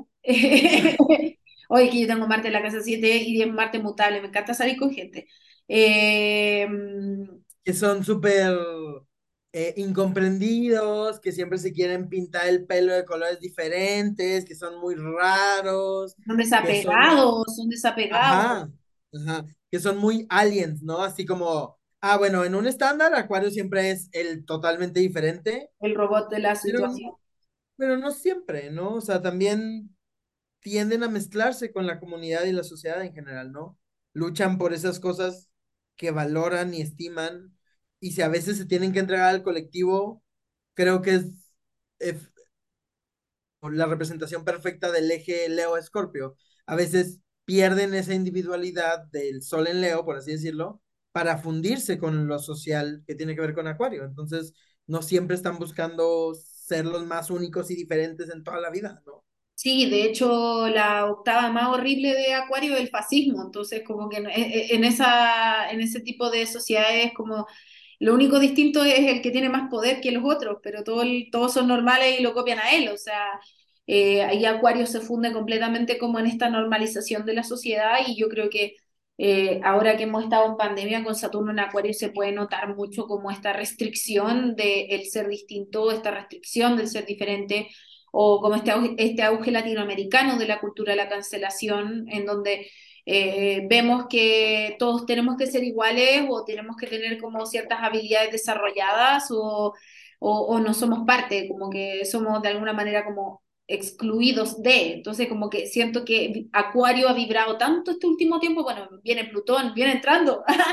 Queda como, queda como un mes, queda un mes para que Plutón cambie de signo. Yo siento que este- esto es como ya, así como cuando se veían los eclipses, así como, vamos a ver un eclipse, y toda la gente se preparaba, Sí, había sí. lente, y toda la Además, todos los astrólogos vamos a estar, eh, Sí, el este Super Bowl vamos a estar. Plutón en Acuario, Plutón en Acuario, Plutón en Acuario. Sí, sí, sí lo veo. Sí, vamos a estar hablando todos de Plutón en Acuario. Yo creo que los acuarianos, eh, la gente dice que los acuarianos son malvados también. Eh, yo, lamentablemente, eh, soy hija de una mujer acuario. Creo que una de las peores cosas que te puede pasar y una de las mejores al mismo tiempo es tener una madre acuario, ¿ah? Como ese, ese tipo de maternaje no es fácil. Pero también entrega cosas muy entretenidas. Mi mamá, por ejemplo, era radioaficionado en su trabajo, entonces tra- manejaba como radio así como "Oh, cambio, no sé qué, y todas esas cosas, y, y siempre como que fue como adicta al internet, y le encantaba el internet y todo, como que siempre muy a un paso que el otro, pero en esos espacios como de mamá, abrázame, era como, no, me decía un acuario ascendente en Virgo. justo el entender que cada elemento tiene como su parte buena y negativa y todo, los signos de aire son tan mentales y tan lógicos que el tema de el amor entregado no está tan relacionado a esa energía. Entonces por eso Acuario siempre se le asocia con, ah, es que Acuario te gostea, ah, es que Acuario no te dice que te quiere, o hay, pues no, es que tal vez lo entregan y traducen de maneras diferentes a cómo lo muestran, ¿no? Sí, sus formas de amar son súper extrañas. Yo como Venus en Acuario myself, eh, a veces como, claro, el, el, amor puede ser expresado a una idea, puede ser expresado a la humanidad, puede ser expresado a, a un grupo, como que eh, yo a veces me he cuestionado si soy poliamorosa, así como digo, ¡ay, Dios mío! ¿Seré poliamorosa? Así como, eh, porque me gustan todos, po, y, y, digo, uy, pero... me encanta. Debería, debería parar un poco la Venus en Acuario y, y, como que me comunico mucho mejor en grupo que individualmente, como que me, me, es muy fácil como estar en esa como sensación de estar en grupo. Eh, mira, aquí llegó el Leo de la situación, el Nahuelito, tiene, tiene, mucho Leo este gato. Eh, pero, pero creo que, claro, como que de repente Acuario peca por idealista, como esa cosa de necesitar claro. que descuaje lógicamente las cosas hace que se les cierre un poco como la capacidad, no sé, de entender las cosas de, de, de otra óptica que no sea la cabeza. Como que de repente se les va en es eso. algo importante ahorita con lo de tu Venus en Acuario, me saco a relucir mi carta natal, yo tengo Marte en Acuario, y, y es de esos placements que batallé para entender, ¿no? Sobre todo Marte en Acuario en la 10, con el paso del tiempo entendí perfectamente que las redes sociales eran totalmente lo mío y a lo que me tenía que dedicar. Pero el tema también de Marte que tiene que ver con el sexo y la entrega, yo tengo 10 años, esto no lo he dicho en otros espacios, pero tengo 10 años con mi novio Scorpio, bueno, con mi ahora esposo Scorpio, pero también he podido transitar lo que significa tener a veces una relación abierta o una relación cerrada y, y saber que no es porque todo el tiempo quiero estar yo haciendo y deshaciendo, sino porque es importante revisitar los vínculos desde otra manera, ¿no? Y lo veo muy representado en Acuario, en el cual se cuestiona otras maneras diferentes a lo socialmente establecido de cómo claro, y por eso la gente los percibe como de repente como, como malos, porque claramente eh, no se entiende como la normalidad de estas cosas. Es raro Marte en Acuario, es raro, es muy extraño, no. tiene unos fetiches muy extraños los Marte en Acuario. Pero, eh, bueno, eso lo podemos dejar para otro episodio, pero... Yo tuve años casada con un escorpio con Marte en Acuario y era muy extraño, muy extraño, como eh, no te, salía con puras cosas raras y yo como, bueno, estaba arriba de mi Venus, así que no era tanto problema, como que yo, yo le seguía el hilo, pero eran cosas muy extrañas, cosas muy extrañas. Eh, digo, bueno, no, no, no sé en tu caso qué tan raras eran, pero creo que tiene que ver con, en lugar de decir en el arquetipo que Acuario es raro, también tiene que ver con una especie de experimentación. Claro. Como esta parte de, es que vivimos en el 2023, cuando estamos grabando esto, pero Acuario está en el 2060, ¿no? O sea, y es eso, es, está probando. Es como, eh, está probando las nuevas normas de lo que va a ser lo normal en 35 años más y por eso lo percibimos como extraño, como novedoso, como de repente como que, ¿por qué? No, yo lo encuentro, a mí me, me, encanta la energía de Acuario, la encuentro muy interesante porque además me encanta que cada Acuario es un universo en sí mismo, como que Exacto. por eso también la gente los percibe como raros, porque cada, cada uno trae en su imprenta de alma algo nuevo que viene a actualizar, algo bueno que viene a, viene a mostrar. Y como tú bien dices, también los acuarianos como que se estrechan mucho más desde los lazos de lo fraternal a veces que en los, en los brazos de lo romántico. Entonces, es muy real que de repente como que tienen el problema de hacer concretas esas relaciones, de, de, de aterrizarlas a la realidad, eh, o de repente como se conforman con pocas cosas. Los acuarianos Ajá. a veces como que se conforman con una visita una semana a su pareja, así como un día de la semana y están pero felices y no tienen ningún problema. Porque necesitan también su tiempo. Sí, necesitan estar con sus ideas y con sus cosas.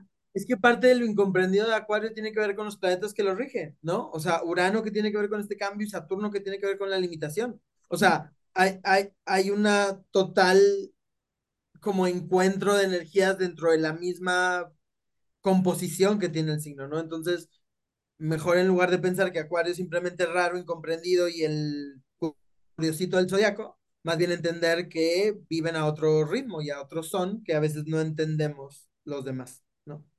Sí, yo encuentro que eh, es bueno que Acuario nos venga a mover la jaula, bueno, es bueno. Y Sí. ahora vamos a seguir con otro incomprendido porque nos quedan dos signos de aire y nos queda un signo de agua. Así que voy a traer al incomprendido Géminis a la, al, al, estrado, por favor.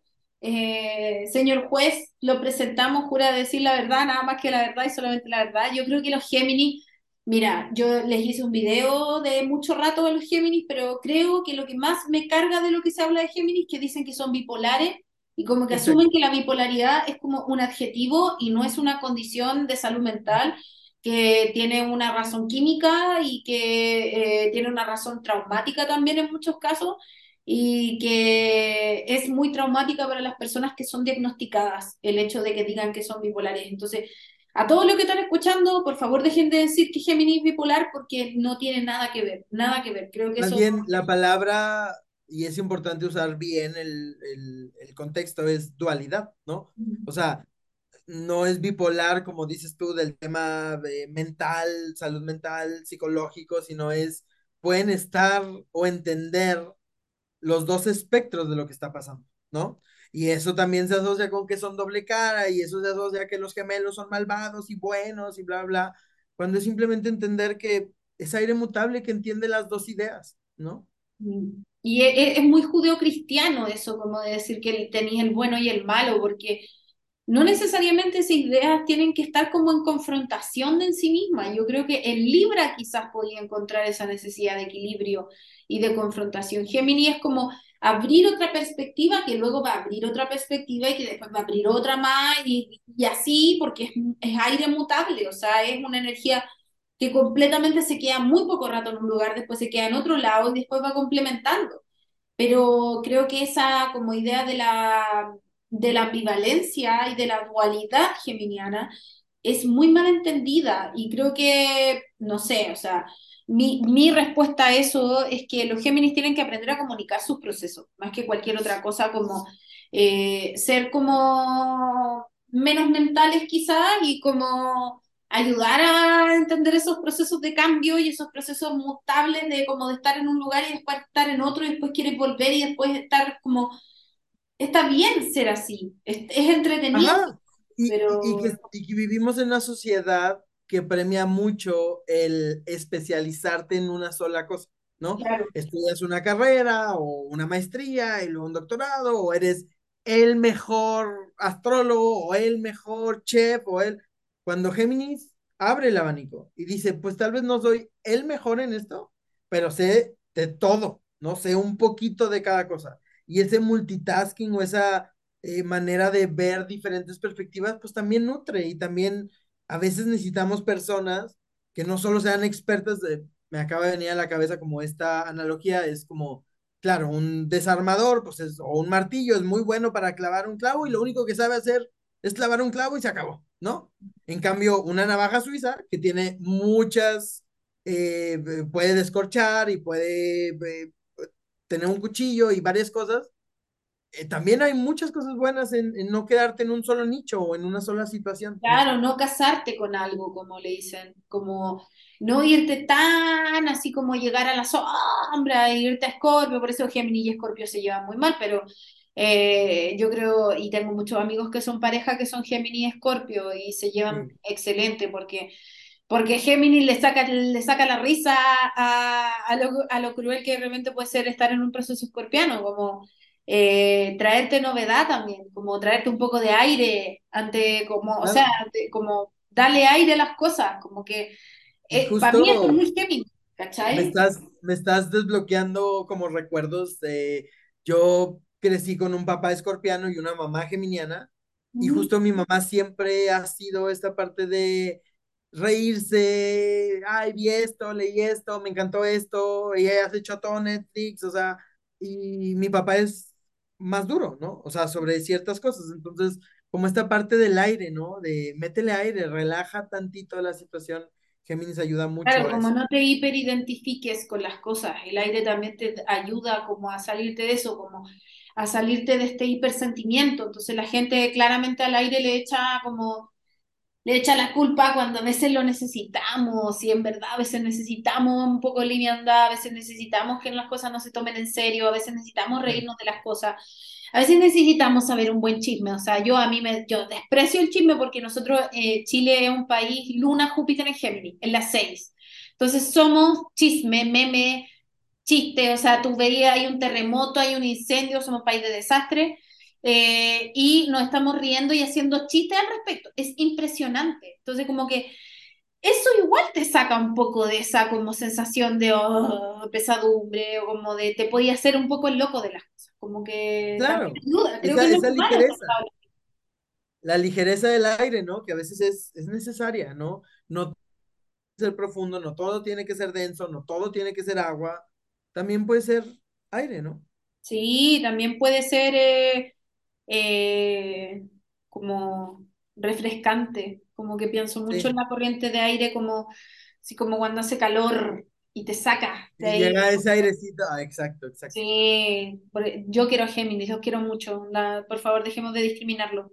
Además que saben Sí. tantas cosas, o sea, yo de verdad que los Géminis, como, me- yo quedo muy impresionada cuando te cuentan weá y te muestran weá y te enseñan weá y justo el arquetipo de que son chismosos o que siempre, ah, eh, tiene que ver con tener información. O sea, si quitamos el chisme dentro de lo malo que hay, pues porque crea cosas que a veces no, tiene que ver con que saben de todo y que si pasó la tirada de Shakira y Piqué, amo a Shakira, eh, ay, pues Géminis son bien chismosos, pues a veces el entender, oye, es que pasó esto porque esto, esto, y leí esto, y vi esto, y vi un TikTok, y vi, ah, te da un aprendí al que respecto, conocí al respecto, claro, o sea, como que... No eh, me quedé con un solo lado de la historia, sino lo, lo logré entender desde ambos lados. No, a mí me gusta, me gusta hacerle la guerra al chisme porque a veces tiene consecuencias fatales, pero a veces, bueno, que te cuenten un tecito así, que te digan algo entretenido. Cuando pasó Claro, lo de Shakira con Piqué, acá en Chile hubo hace poco una, una como ex prostituta que eh, era como, se llama la geisha chilena.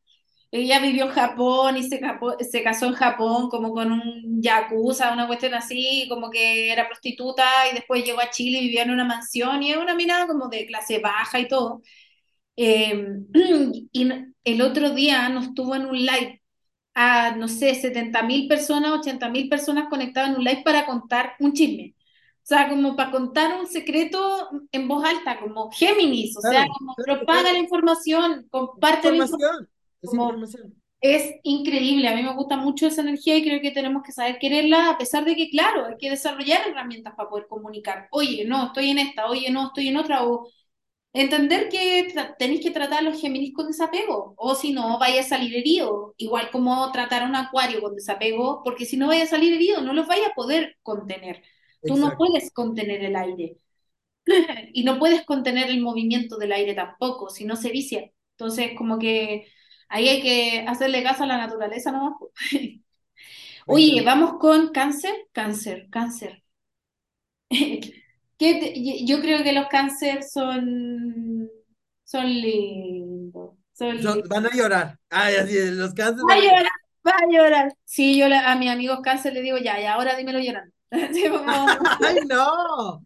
y ahora llora. No, es que, y ahora llora, no, es que, bueno, ese es el arquetipo que siempre se le asocia, ¿no? Pero tiene que ver con la vulnerabilidad de cáncer, ¿no? Que a veces tienen que sacar sus emociones, esta agua cardinal que muestra lo que está sintiendo. Pues sabes que yo de verdad que no he visto tantos cáncer llorar en mi vida. Y yo tenía una abuela canceriana con Júpiter y Plutón en cáncer y sí era dramática la señora porque tenía Mercurio en Leo.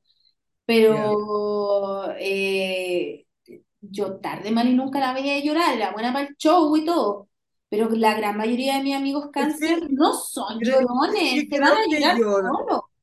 es que creo que llorar tiene que ver con la expresión de lo que estamos sintiendo, ¿no? Y, y si algo sí hace cáncer es, es decirte lo que estás sintiendo, ¿no? De una u otra manera muestra el estoy enojado, estoy feliz, estoy triste, lo que sea, ¿no? Eh, claro, una vez que, que logra romper esa caparazón que tienen. Eh, Sí, porque ese es el tema. Yo creo que eh, en verdad como que llegar y meterse al caparazón de cáncer no es tan fácil. Por algo los cáncer no te muestran tanto. O sea, tú crees que tú estás conociendo a cáncer porque cáncer, eh, como subiste el meme el otro día que decía así como, cáncer se entrega por entero y es súper generoso, pero no recibe nada. Los cánceres a veces son pura generosidad, son puro corazón y son pura afabilidad y pura amistosidad, pero no reciben nada porque no dejan que nadie pase. Son como que exacto. A veces pasa, es como, incluso los cánceres me parecen más enigmáticos que los escorpiones. Los escorpiones, por último, tú sabes que hay una barrera ahí abajo y tenés que abrirla, ¿cachai? Pero en cáncer no sabéis si te están abriendo la puerta o no, y eso es lo más terrible, como, como el estoy en su casa o estoy en la puerta de la casa. Como... Ah, eso, fíjate, no lo había pensado de esa manera y sí, sí tiene mucho sentido. Para mí, cáncer, digo, toda mi carta en sumatoria da Capricornio, tengo muchísimo Capricornio en mi carta natal, tengo Júpiter en cáncer, pero sí es una energía que he buscado activamente entender, ¿no? Porque las personas con las que más he tenido fricción ha sido cáncer. Y tiene que ver porque tengo el sol en Aries y pues, está ahí tensa la situación, Una cuadratura. ajá, eh, una cuadratura exactamente, pero es porque muchas veces Aries actúa desde el no me importa, ¿verdad? y Cáncer es como, espérate, sí te tiene que importar, ¿no? O sea, es como, como ¡Dame duele, sí. cariño, dame cariño! Ajá, ajá.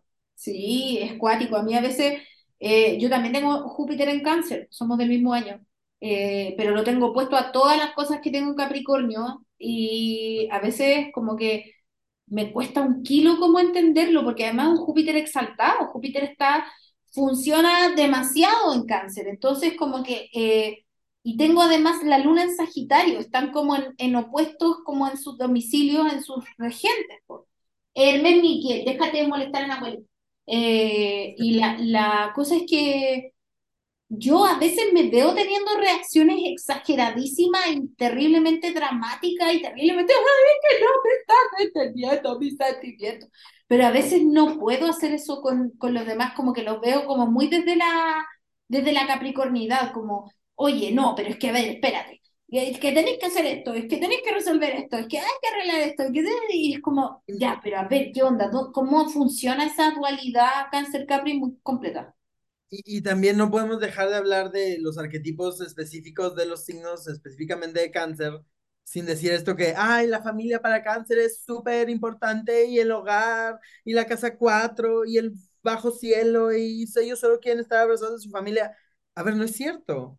O sea, hay familias malas y hay contextos complejos y, y siempre, tanto a mis alumnos o en cada espacio que puedo hablar de la energía cáncer y casa cuatro y todo esto, es decir, hay diferentes tipos de familia, ¿no? Está la que nacimos, está la que construimos, está la que elegimos, ¿no? Y eso es cuando, cuando se refiere a cáncer y lo familiar, a veces no es la familia de sangre la que te importa, a veces es las personas con las cuales sientes y encuentras ese lugar seguro, ¿no?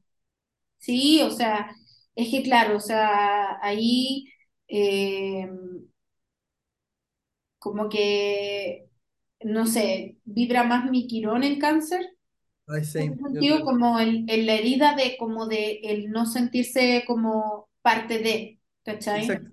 Pero he aprendido, porque en mi carta tengo como aspectos entre mi Venus en Acuario, y mi, mi Marte en Sagi y mi Júpiter en Cáncer, entonces como que me ha costado a veces no hacer parte a todo de mi, de mi orfanato humanitario de gente a la que amo, eh, porque a veces como que la energía cáncer es como muy potentísima en ese sentido, sobre todo por eso Claro. tengo como son todos mis amigos, son todos mi familia, son todos gente a la que tengo que hacer parte, a todos los que tengo que subir al carro, como que es muy real eso, como que podías hacer familia en cualquier parte si tienes a cáncer como bien emplazado en tu carta astral o eh, lo quieres trabajar en el fondo también, porque si tú tenés la cúspide de la casa 11 por ejemplo, en cáncer, te va a pasar lo mismo que estoy narrando, porque tenés a Acuario y cáncer con- eh, conversando.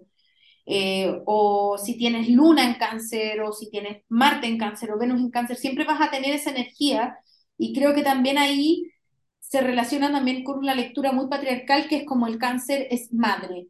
Como, bueno, no necesariamente tienes que ser mujer para poder llevar esa energía, como no necesariamente Exacto. tienes que ser madre para vibrar con esa energía. Y Pues, no solo O sea, y en el tema, y en algún momento, en- creo que en una clase que con todo el amor me ayudaste a dar para mi comunidad de, de Casa once hablabas como de los arquetipos de cáncer o de temas de Casa cuatro que no solo tenía que ver con la mamá que nutría, ¿no? Hay diferentes tipos de matriarcado y hay diferentes tipos de energías femeninas que mm, siempre asociamos con que, ay, es que cáncer o ama o odia a su mamá y su mamá es súper importante. A ver la persona que cuidó a cáncer, la persona que nutrió a cáncer, que arquetípicamente, por la historia, tiene que ser la mamá, es la que le da ese lugar específico, ¿no? Pero hay veces hay cáncer que no soportan a su mamá y para ellos su figura materna o su persona con la que podían ir llorando y con la que podían sentirse abrazados y contenidos eran inclusive Era otra persona, podía ser un hombre incluso, como... Ajá, ajá. A mí me ha pasado de repente que veo como personas que me narran a su padre y su padre es su luna, más que, más que eh, su madre. Entonces, como que... Y eso es importante en, en, en la astrología moderna, ¿no? El decir, no eh, encuentres a tu papá y a tu mamá entre casa 4 y casa 10. Ajá, pero más bien tiene que ver con las figuras de autoridad y protección que te acompañaron, ¿no? Más allá de, la mamá mujer y el papá hombre, o sea, Sí, además que si te das cuenta, sobre todo la realidad latinoamericana, que tenéis familias que no está el padre, que el padre, el abuelo, que está, que son como miles de personas, eh, te das cuenta que en verdad la concepción de familia es muy limitada a la, a la infinita realidad de posibilidades que pueden haber. Familias monoparentales, familias en donde eh, no sé, haya un puro, una mamá o un puro papá o una familia en donde el padre críe y la madre salga a trabajar. Que, y es a lo que me refiero con esta parte, es a lo que me refiero con esta parte de que la familia, como el constructo que tenemos de mamá, papá e hijos, para un cáncer en general puede significar en su realidad otro tipo de personas y otro tipo de realidades que también son correctos. Lo que va a buscar cáncer no es su familia para hacer la familia muégano que se abraza y anuncio de jabón, sino esas personas que lo nutrieron y lo acompañaron durante el camino y el proceso, ¿no? Mm. Ya, vamos a cerrar con el último signo, ¿sí?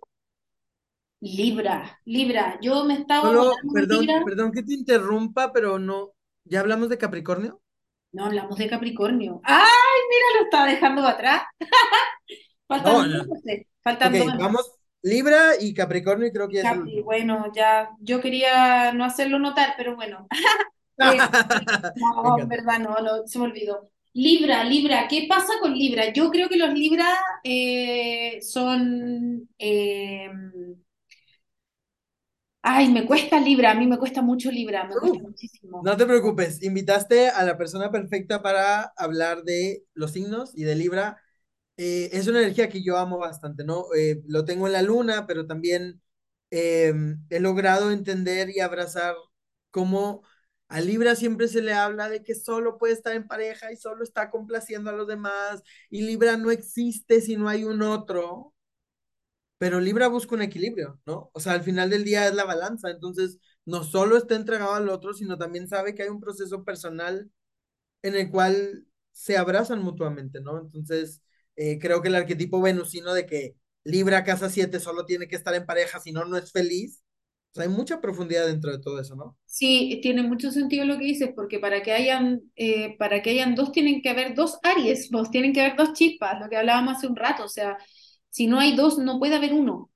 Como al final del día, Libra es eh, confrontarse a, a, otra cosa, pero también es confrontarte a ti mismo, es confrontarte a las posibilidades y es confrontarte también a ser fiel a ti mismo para poder crear acuerdos y sostener acuerdos, porque creo que la energía Libra, cuando está pésimamente trabajada, es hiper complaciente, es hiper de decir que sí, es hiper de como, oh, es que no, es que, es que y como que claro, tiende a ser también lo que habla mucho como la gente, eh, o por lo menos lo que yo he escuchado, que es como que los libras son mentirosos, que los libras son doble cara, que son cínicos. Yo conozco gente libra que es muy directa, es muy directa y que te puede decir de una manera quizás como muy elegante algo muy difícil de decir y, y, y, se toma el tiempo y se toma las palabras para hacer que eso sea lo más correcto en, en su manera. Libra es el abogado por excelencia, ¿no? En el cual entiende el contrato que tiene que ver con un acuerdo y hace que se cumpla a cabalidad, ¿no? Entonces, sí va a ser muy complaciente mientras las dos partes estén haciendo y dando lo que dijeron que iban a hacer. Pero en el momento en el que una parte no lo cumpla, si estaba preacordado, Libra va a decir, a ver, no, espérate, no deja de ser una energía cardinal, ¿no? Que va a decir, así no son las cosas. Claro, o sea, vamos a buscar este equilibrio, vamos a buscar esta armonía. Eh, y yo creo que sí, a veces el, el problema de eh, el no saber integrar la capacidad de decir las cosas es lo que puede hacer que el arquetipo de repente de Libra se vaya un poco a la mierda y que los libranos tiendan a ser piensen más en el otro que en sí mismos, sobre todo en mujeres Libra, que me pasa que de repente está como esa hipercomplacencia porque no hay un equilibrio en realidad. No hay un equilibrio en la posición, yo no estoy pensando en mí, estoy pensando en el otro solamente, estoy pensando en lo que tengo que entregar, no estoy pensando en lo que también me hace bien a mí. Entonces ahí Libra como que tiende a, como a, a desarmarse un poco o, o, a defraudarse un poquito, como... Eh, como a, a, a, ensobrecerse, pero yo creo que es solamente aprender a poner límites. Creo que Libra tiene que saber poner los límites. Y, y, y, también ponerse desde el otro espectro de Aries, de decir, a ver, yo también, ¿no? O sea, si queremos que el tú y yo funcione, pues yo, el otro 50% también es parte de la ecuación. También en Libra, y una vez, hace como cuatro años, me acuerdo que eh, en algún momento Instagram había, ya ves que siempre cambia, pero había hecho una posibilidad de crear chats de 30 a 40 personas, entonces yo creé unos chats de los signos, y entonces puse así como, ay, bueno, puros libras, ¿no? Y eran como 30, 40 libras, y lo primero que dijeron es, odio que digan que Libra es indeciso y que nunca puede decir lo que quiere y que siempre está pensando en que, ay, sí o no. libra, apoyo de Libra. Ajá, y una, y una Libra decía, es que más allá de la indecisión, tiene que ver con el balance. O sea, hay una indecisión porque están sopesando el sí o el no, o el blanco o el negro, o lo que sea que estés poniendo en la balanza, a dónde te va a llevar, ¿no? Y ahí es donde viene la indecisión, es que no se lo toman tan ligero, porque es aire que lo está mentalizando. Entonces está viendo, ok, si digo que sí a grabar un podcast con, con, va a pasar esto, y si digo que no, va a pasar esto, y, si, entonces por eso viene una indecisión, ¿no? Pero no es nada más que estén ahí, ay, es que no sé qué tengo que decir, porque yo no puedo tomar una decisión y voy por la vida sin saber para dónde volcarme, ¿no? Es decir... Es que no, al final no, no, no tiende a ser eso, es de nuevo no saber poner límites, es como ponerse excesivamente en el lugar del otro y pensar que le vaya a hacer daño a los demás si es que estáis tomando una decisión o que estáis como estableciendo una postura que al final eso no es real, o sea, eh, te estás haciendo más daño a ti al no saber poner una postura, pero eso no sé si es algo solamente como de las personas Libra, creo que es la energía Libra o de una casa 7 mal trabajada o de una Venus mal trabajada, como no integrada, de no saber poner el deseo en el lugar que corresponde y el saber elegir desde ese deseo, porque Obviamente que en una sociedad como esta, en donde eh, solo la apariencia cuenta y el, el, espíritu no cuenta, no, tus voliciones no, no tienen que mostrarse o tienes que negar tus voliciones en función de lo que le gusta a los otros. Creo que eso, eh, al no mirarlo, también podemos echarle un poco la culpa a un signo sin, sin saber nada más. Creo que Libra es una bonita energía y Libra te enseña mucho. Yo, por lo menos, que yo tengo Marte y Plutón en la casa 7, lo que me hace ser un poco dura de repente, muy plutoniana y muy marciana para poder quemarlo todo. Integrar a Libra me ha hecho muy bien porque tengo dos planetas en la casa de Libra. Tengo que aprender a entender lo que significa el que yo pueda ser tan eh, abrazadora de repente en, ese, en, en quemar esos espacios con los otros. Entonces he aprendido mucho trabajando a Libra, entendiendo la forma, entendiendo el equilibrio, entendiendo al otro, escuchando más que hablando, como aprendiendo también a, a, integrar al otro en una buena versión. Y creo que ha sido muy bonito trabajar eso, porque yo antes odiaba Libra, Libra me ha roto el corazón muchas veces y me cae mal esa wea de la indecisión, pero claro, cuando lo he empezado a entender y he empezado a entender de que, claro, mi fuego quiere que las cosas se, se, se lleven a cabo eh, y que mi tierra capricorniana quiere que todo se manifieste, a veces puede ser muy difícil lidiar con energías que son más sutiles, que son menos claras, que son menos directas, eh, pero que son importantes y son valorables igual. Así que go Libra, go. I love you. Sí, amamos, yo es una energía que amo bastante. Nunca voy a decir cuál es el signo que no me gusta, pero sí voy a decir que Libra está dentro de mis top 3 porque sí, no solo porque lo tengo en la luna, sino yo tiendo a ser una persona muy venusina, ascendente en Tauro, Venus exaltada en Pisces, luna en Libra, o sea, está muy, muy por Muy ahí. bello, muy bello. Oye, ya, y vamos a terminar el bullying de este, de este capítulo, que ha sido muy extenso, pero muy entretenido, con Capricornio.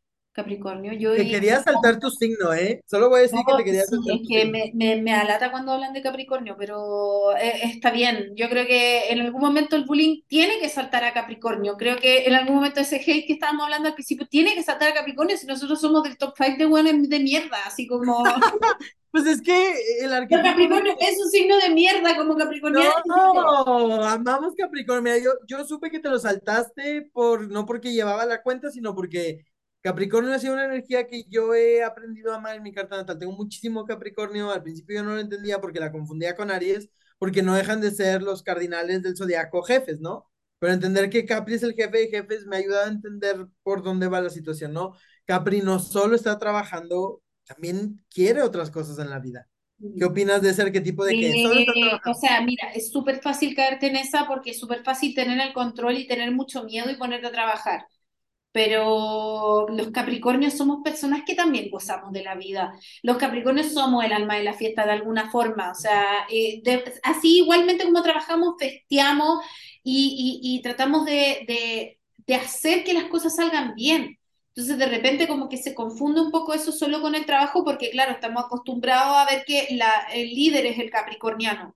Pero con casi 26 años de Plutón en Capricornio, eh, ya esta idea del gerente de empresa capricorniano, Ebenezer Scrooge, el, el de, ese del Sí, cuento de claro. entidades, eh, como que ya no me cuadra. Creo que Capricornio es solamente, le sacamos esa estructura tan fuerte de, ah, es que estar en la cima, la jerarquización, el patriarcado, y eh, podemos ver que es una energía de materialización y no necesariamente es el primero que está en la cima, porque hay capricornianos que nunca llegan a estar en un espacio de visibilidad o de poder tan grande, pero sí están completamente entregados a su causa. Hay capricornianos que son muy espirituales.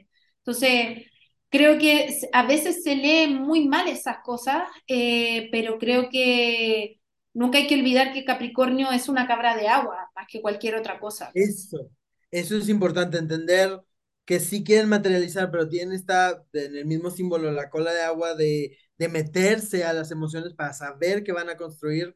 O sea, el trabajo que todos asociamos con que son los jefes. A ver, alguien tiene que tener dirección, ¿no? ¿Y quién mejor que Capricornio, que aparte de que tiene dirección, tiene una estructura de decir por qué tenemos que hacer las cosas, ¿no? Tienen mala fama, o en general siempre porque tienen que ver con Saturno y tienen que ver con limitación, y la gente odiamos los temas de Saturno. Siempre digo en mis clases, ¿a quién le gusta la disciplina? ¿A quién le gusta el trabajo constante? ¿A quién le gusta los grandes aprendizajes? A nadie. Todos queremos quién una le vida gusta que lo bajen del pony? A nadie. Exacto, a nadie. Pero hay mucha maduración y crecimiento en la energía capricorniana, ¿no? En Yo, mis grandes amores de la vida han sido capricornianos. Sí, yo Oh, Dios me, mío, Dios me mío. da risa porque justo acá, bueno, estoy haciendo un nuevo círculo de, amigo acá, de amigos acá en Estados Unidos. Ujú. Eh, es algo complicado cuando cambias de país, ¿no? Y justo empecé, ya llevo un año yendo como al CrossFit y hacer ejercicio y así. Y la amiga, mi primera amiga americana, gringa de acá, no sé si está bien decir gringa, pero lo digo con amor, Venga, eh, eh, es Capricornio, ¿no? Y entonces nos, nos pusimos a que una vez al mes íbamos a intentar como nuevos, hacer nuevas cosas, ¿no? Y este sábado, ayer, fuimos a, a hacer como unos bowls de cerámica. ¿Ya? Y, ajá, y yo estaba como que, ah, pues sí, pues lo hacemos. Ella estaba súper estresada porque no le estaba quedando perfecto. No lo estaba No, pasando no, bien. no se acordaba, no se acordaba de las instrucciones y se ponía toda tensa y yo le decía, disfruta el proceso. Y se veía como en su cara, es como cuando a un Aries le dices, cálmate, ¿no? Disfruta el proceso para un Capricornio era como, o sea, sí lo estoy No. disfrutando, pero Es tiene que quedar bien. es muy difícil integrar eso, como pasarlo bien mientras estás haciendo algo. Yo lo aprendí solo porque tengo el ascendente en Tauro y es, es como parte del trabajo. Pero en verdad, eh, y mira lo que te estoy diciendo, yo me tomo como trabajo el disfrutar. O sea, como Ah, eh, es, es, es tremendo que sí, sí, eh, tengo que darle el cariz de trabajo a algunas cosas para que realmente tomármelas en exacto, para disfrutarlo, exacto. yo también teniendo tanto Capricornio en mi carta muchas veces parte, bueno, ahorita es complejo porque lo que amo que es la astrología es mi trabajo cotidiano y es mi vida cotidiana, entonces muchas veces mezclo el decir, ah, es que como parte de mi trabajo voy a hacer esto porque si no nunca lo voy a hacer, ¿no? Sí, y, y, creo que a los Capri también se los mira mal porque dicen que somos personas sin sentimientos y eso no es verdad. No es verdad, voy a llorar. No. Te pone a llorar. No te pongas a llorar nada más. Ahora voy a llorar yo. Sí, no, verdad. la gente no sabe que los Capricornios no mostramos nada porque eh, pasar la barrera es peor que pasarla a un canceriano. Eh, pero realmente somos personas muy sensibles y que amamos mucho. Lo que pasa es que no lo demostramos tanto y, y en público, por favor, no en público, por favor, no. Así como no, no, no, necesitamos afecto en público porque si no nos da cringe y después nos vamos a la mierda. Y, y, como, y te vamos a pegar como un empujón, así como calamardo cuando vos esponja lo abraza. Así como, ¡Ah, no, no, no, por favor, no me toques. Pero dice algo importante, no quiere decir que no sientan, tal vez dentro de su limitación no lo demuestran, ¿no? Sí, pero eh, es solo cosa de tiempo y dejar pasar los Capri cuando nos, nos, abrimos el corazón. Cuando un Capricornio te abre el corazón es una cosa muy bonita. Y lo digo esto pensando mucho en, los Capricornios que he amado, eh, porque puta que les cuesta abrir el corazón a los hueones duros, hueón. Pero Capricornio nos lleva, y para cerrar en nota alta, Capricornio nos lleva a lugares que no sabíamos que podíamos dominar o alcanzar y es esa montaña que Capricornio nos dice, si puedes, yo te enseño cómo y llegamos juntos. Sí, hay que crecer, hay que crecer. Capricornio nos hace crecer y a veces duele, yo lo digo con psicoplan de Capricornio duele, pero, pero hace muy bien. Oye, Esteban, lo he pasado increíble. Muchas gracias por todo este tiempo. Este podcast no sé cuánto va a haber durado, pero espero que lo hayan llegado hasta el final con Capricornio. Eh, y vayan contándome qué les pareció eh, qué opinaron, se sintieron identificados con su, con su signo o no. Si tienen algo más que decir, por favor, también compártanlo. Eh, y Esteban, este es tu espacio, por favor, cuéntanos cuáles son tus redes sociales, obviamente que nadie te conoce. Eh... obviamente. No, yo nada más agradecerte la invitación. Obviamente yo esperaba que durara tanto porque somos dos amantes de la astrología conversando sobre un tema que nos apasiona. Me encuentran en todos lados como Astrología Millennial, en redes sociales, Instagram. Eh, si quieren aprender de los signos, hay un podcast que se llama Astrología Millennial con Estela Madrigal, también lo encuentran. Y ahí voy hablando como del sol en cada signo, la luna en cada signo, la ascendente en cada signo. Y pues si quieren reírse de mi vida y de lo mal que cocino, pues en mis cuentas personales, eh, Esteban Madrigal, arroba Esteban Madrigal por ahí. Oye, que me encanta, todos los días me río, todos los días me río, así como ese como el otro día subiste una historia que le tomé un pantallazo que decía así como, eh, viendo cómo le voy a explicar al gobierno de Estados Unidos que me dedico a ser astrólogo. Así como... ¿Cómo? No, ¿cómo? Es, siempre digo que mi cuenta personal es como la vida detrás de tu astrólogo, ¿no? O sea, también somos personas, también vivimos muchas cosas y pues es padre también compartirlo. Y muchas gracias por el espacio y sabes que te amo, amo tu trabajo y yo encantado. Cuantas veces me quieras invitar, aquí voy a estar. Ay, lindo, lo mismo digo. Un besito, un abrazo, muchas gracias y muchas gracias a quienes se quedaron hasta el final. Cuídense mucho y nos vemos en el próximo capítulo de Perdona si no puedo ser sincera, este podcast experimental. Chao, chao.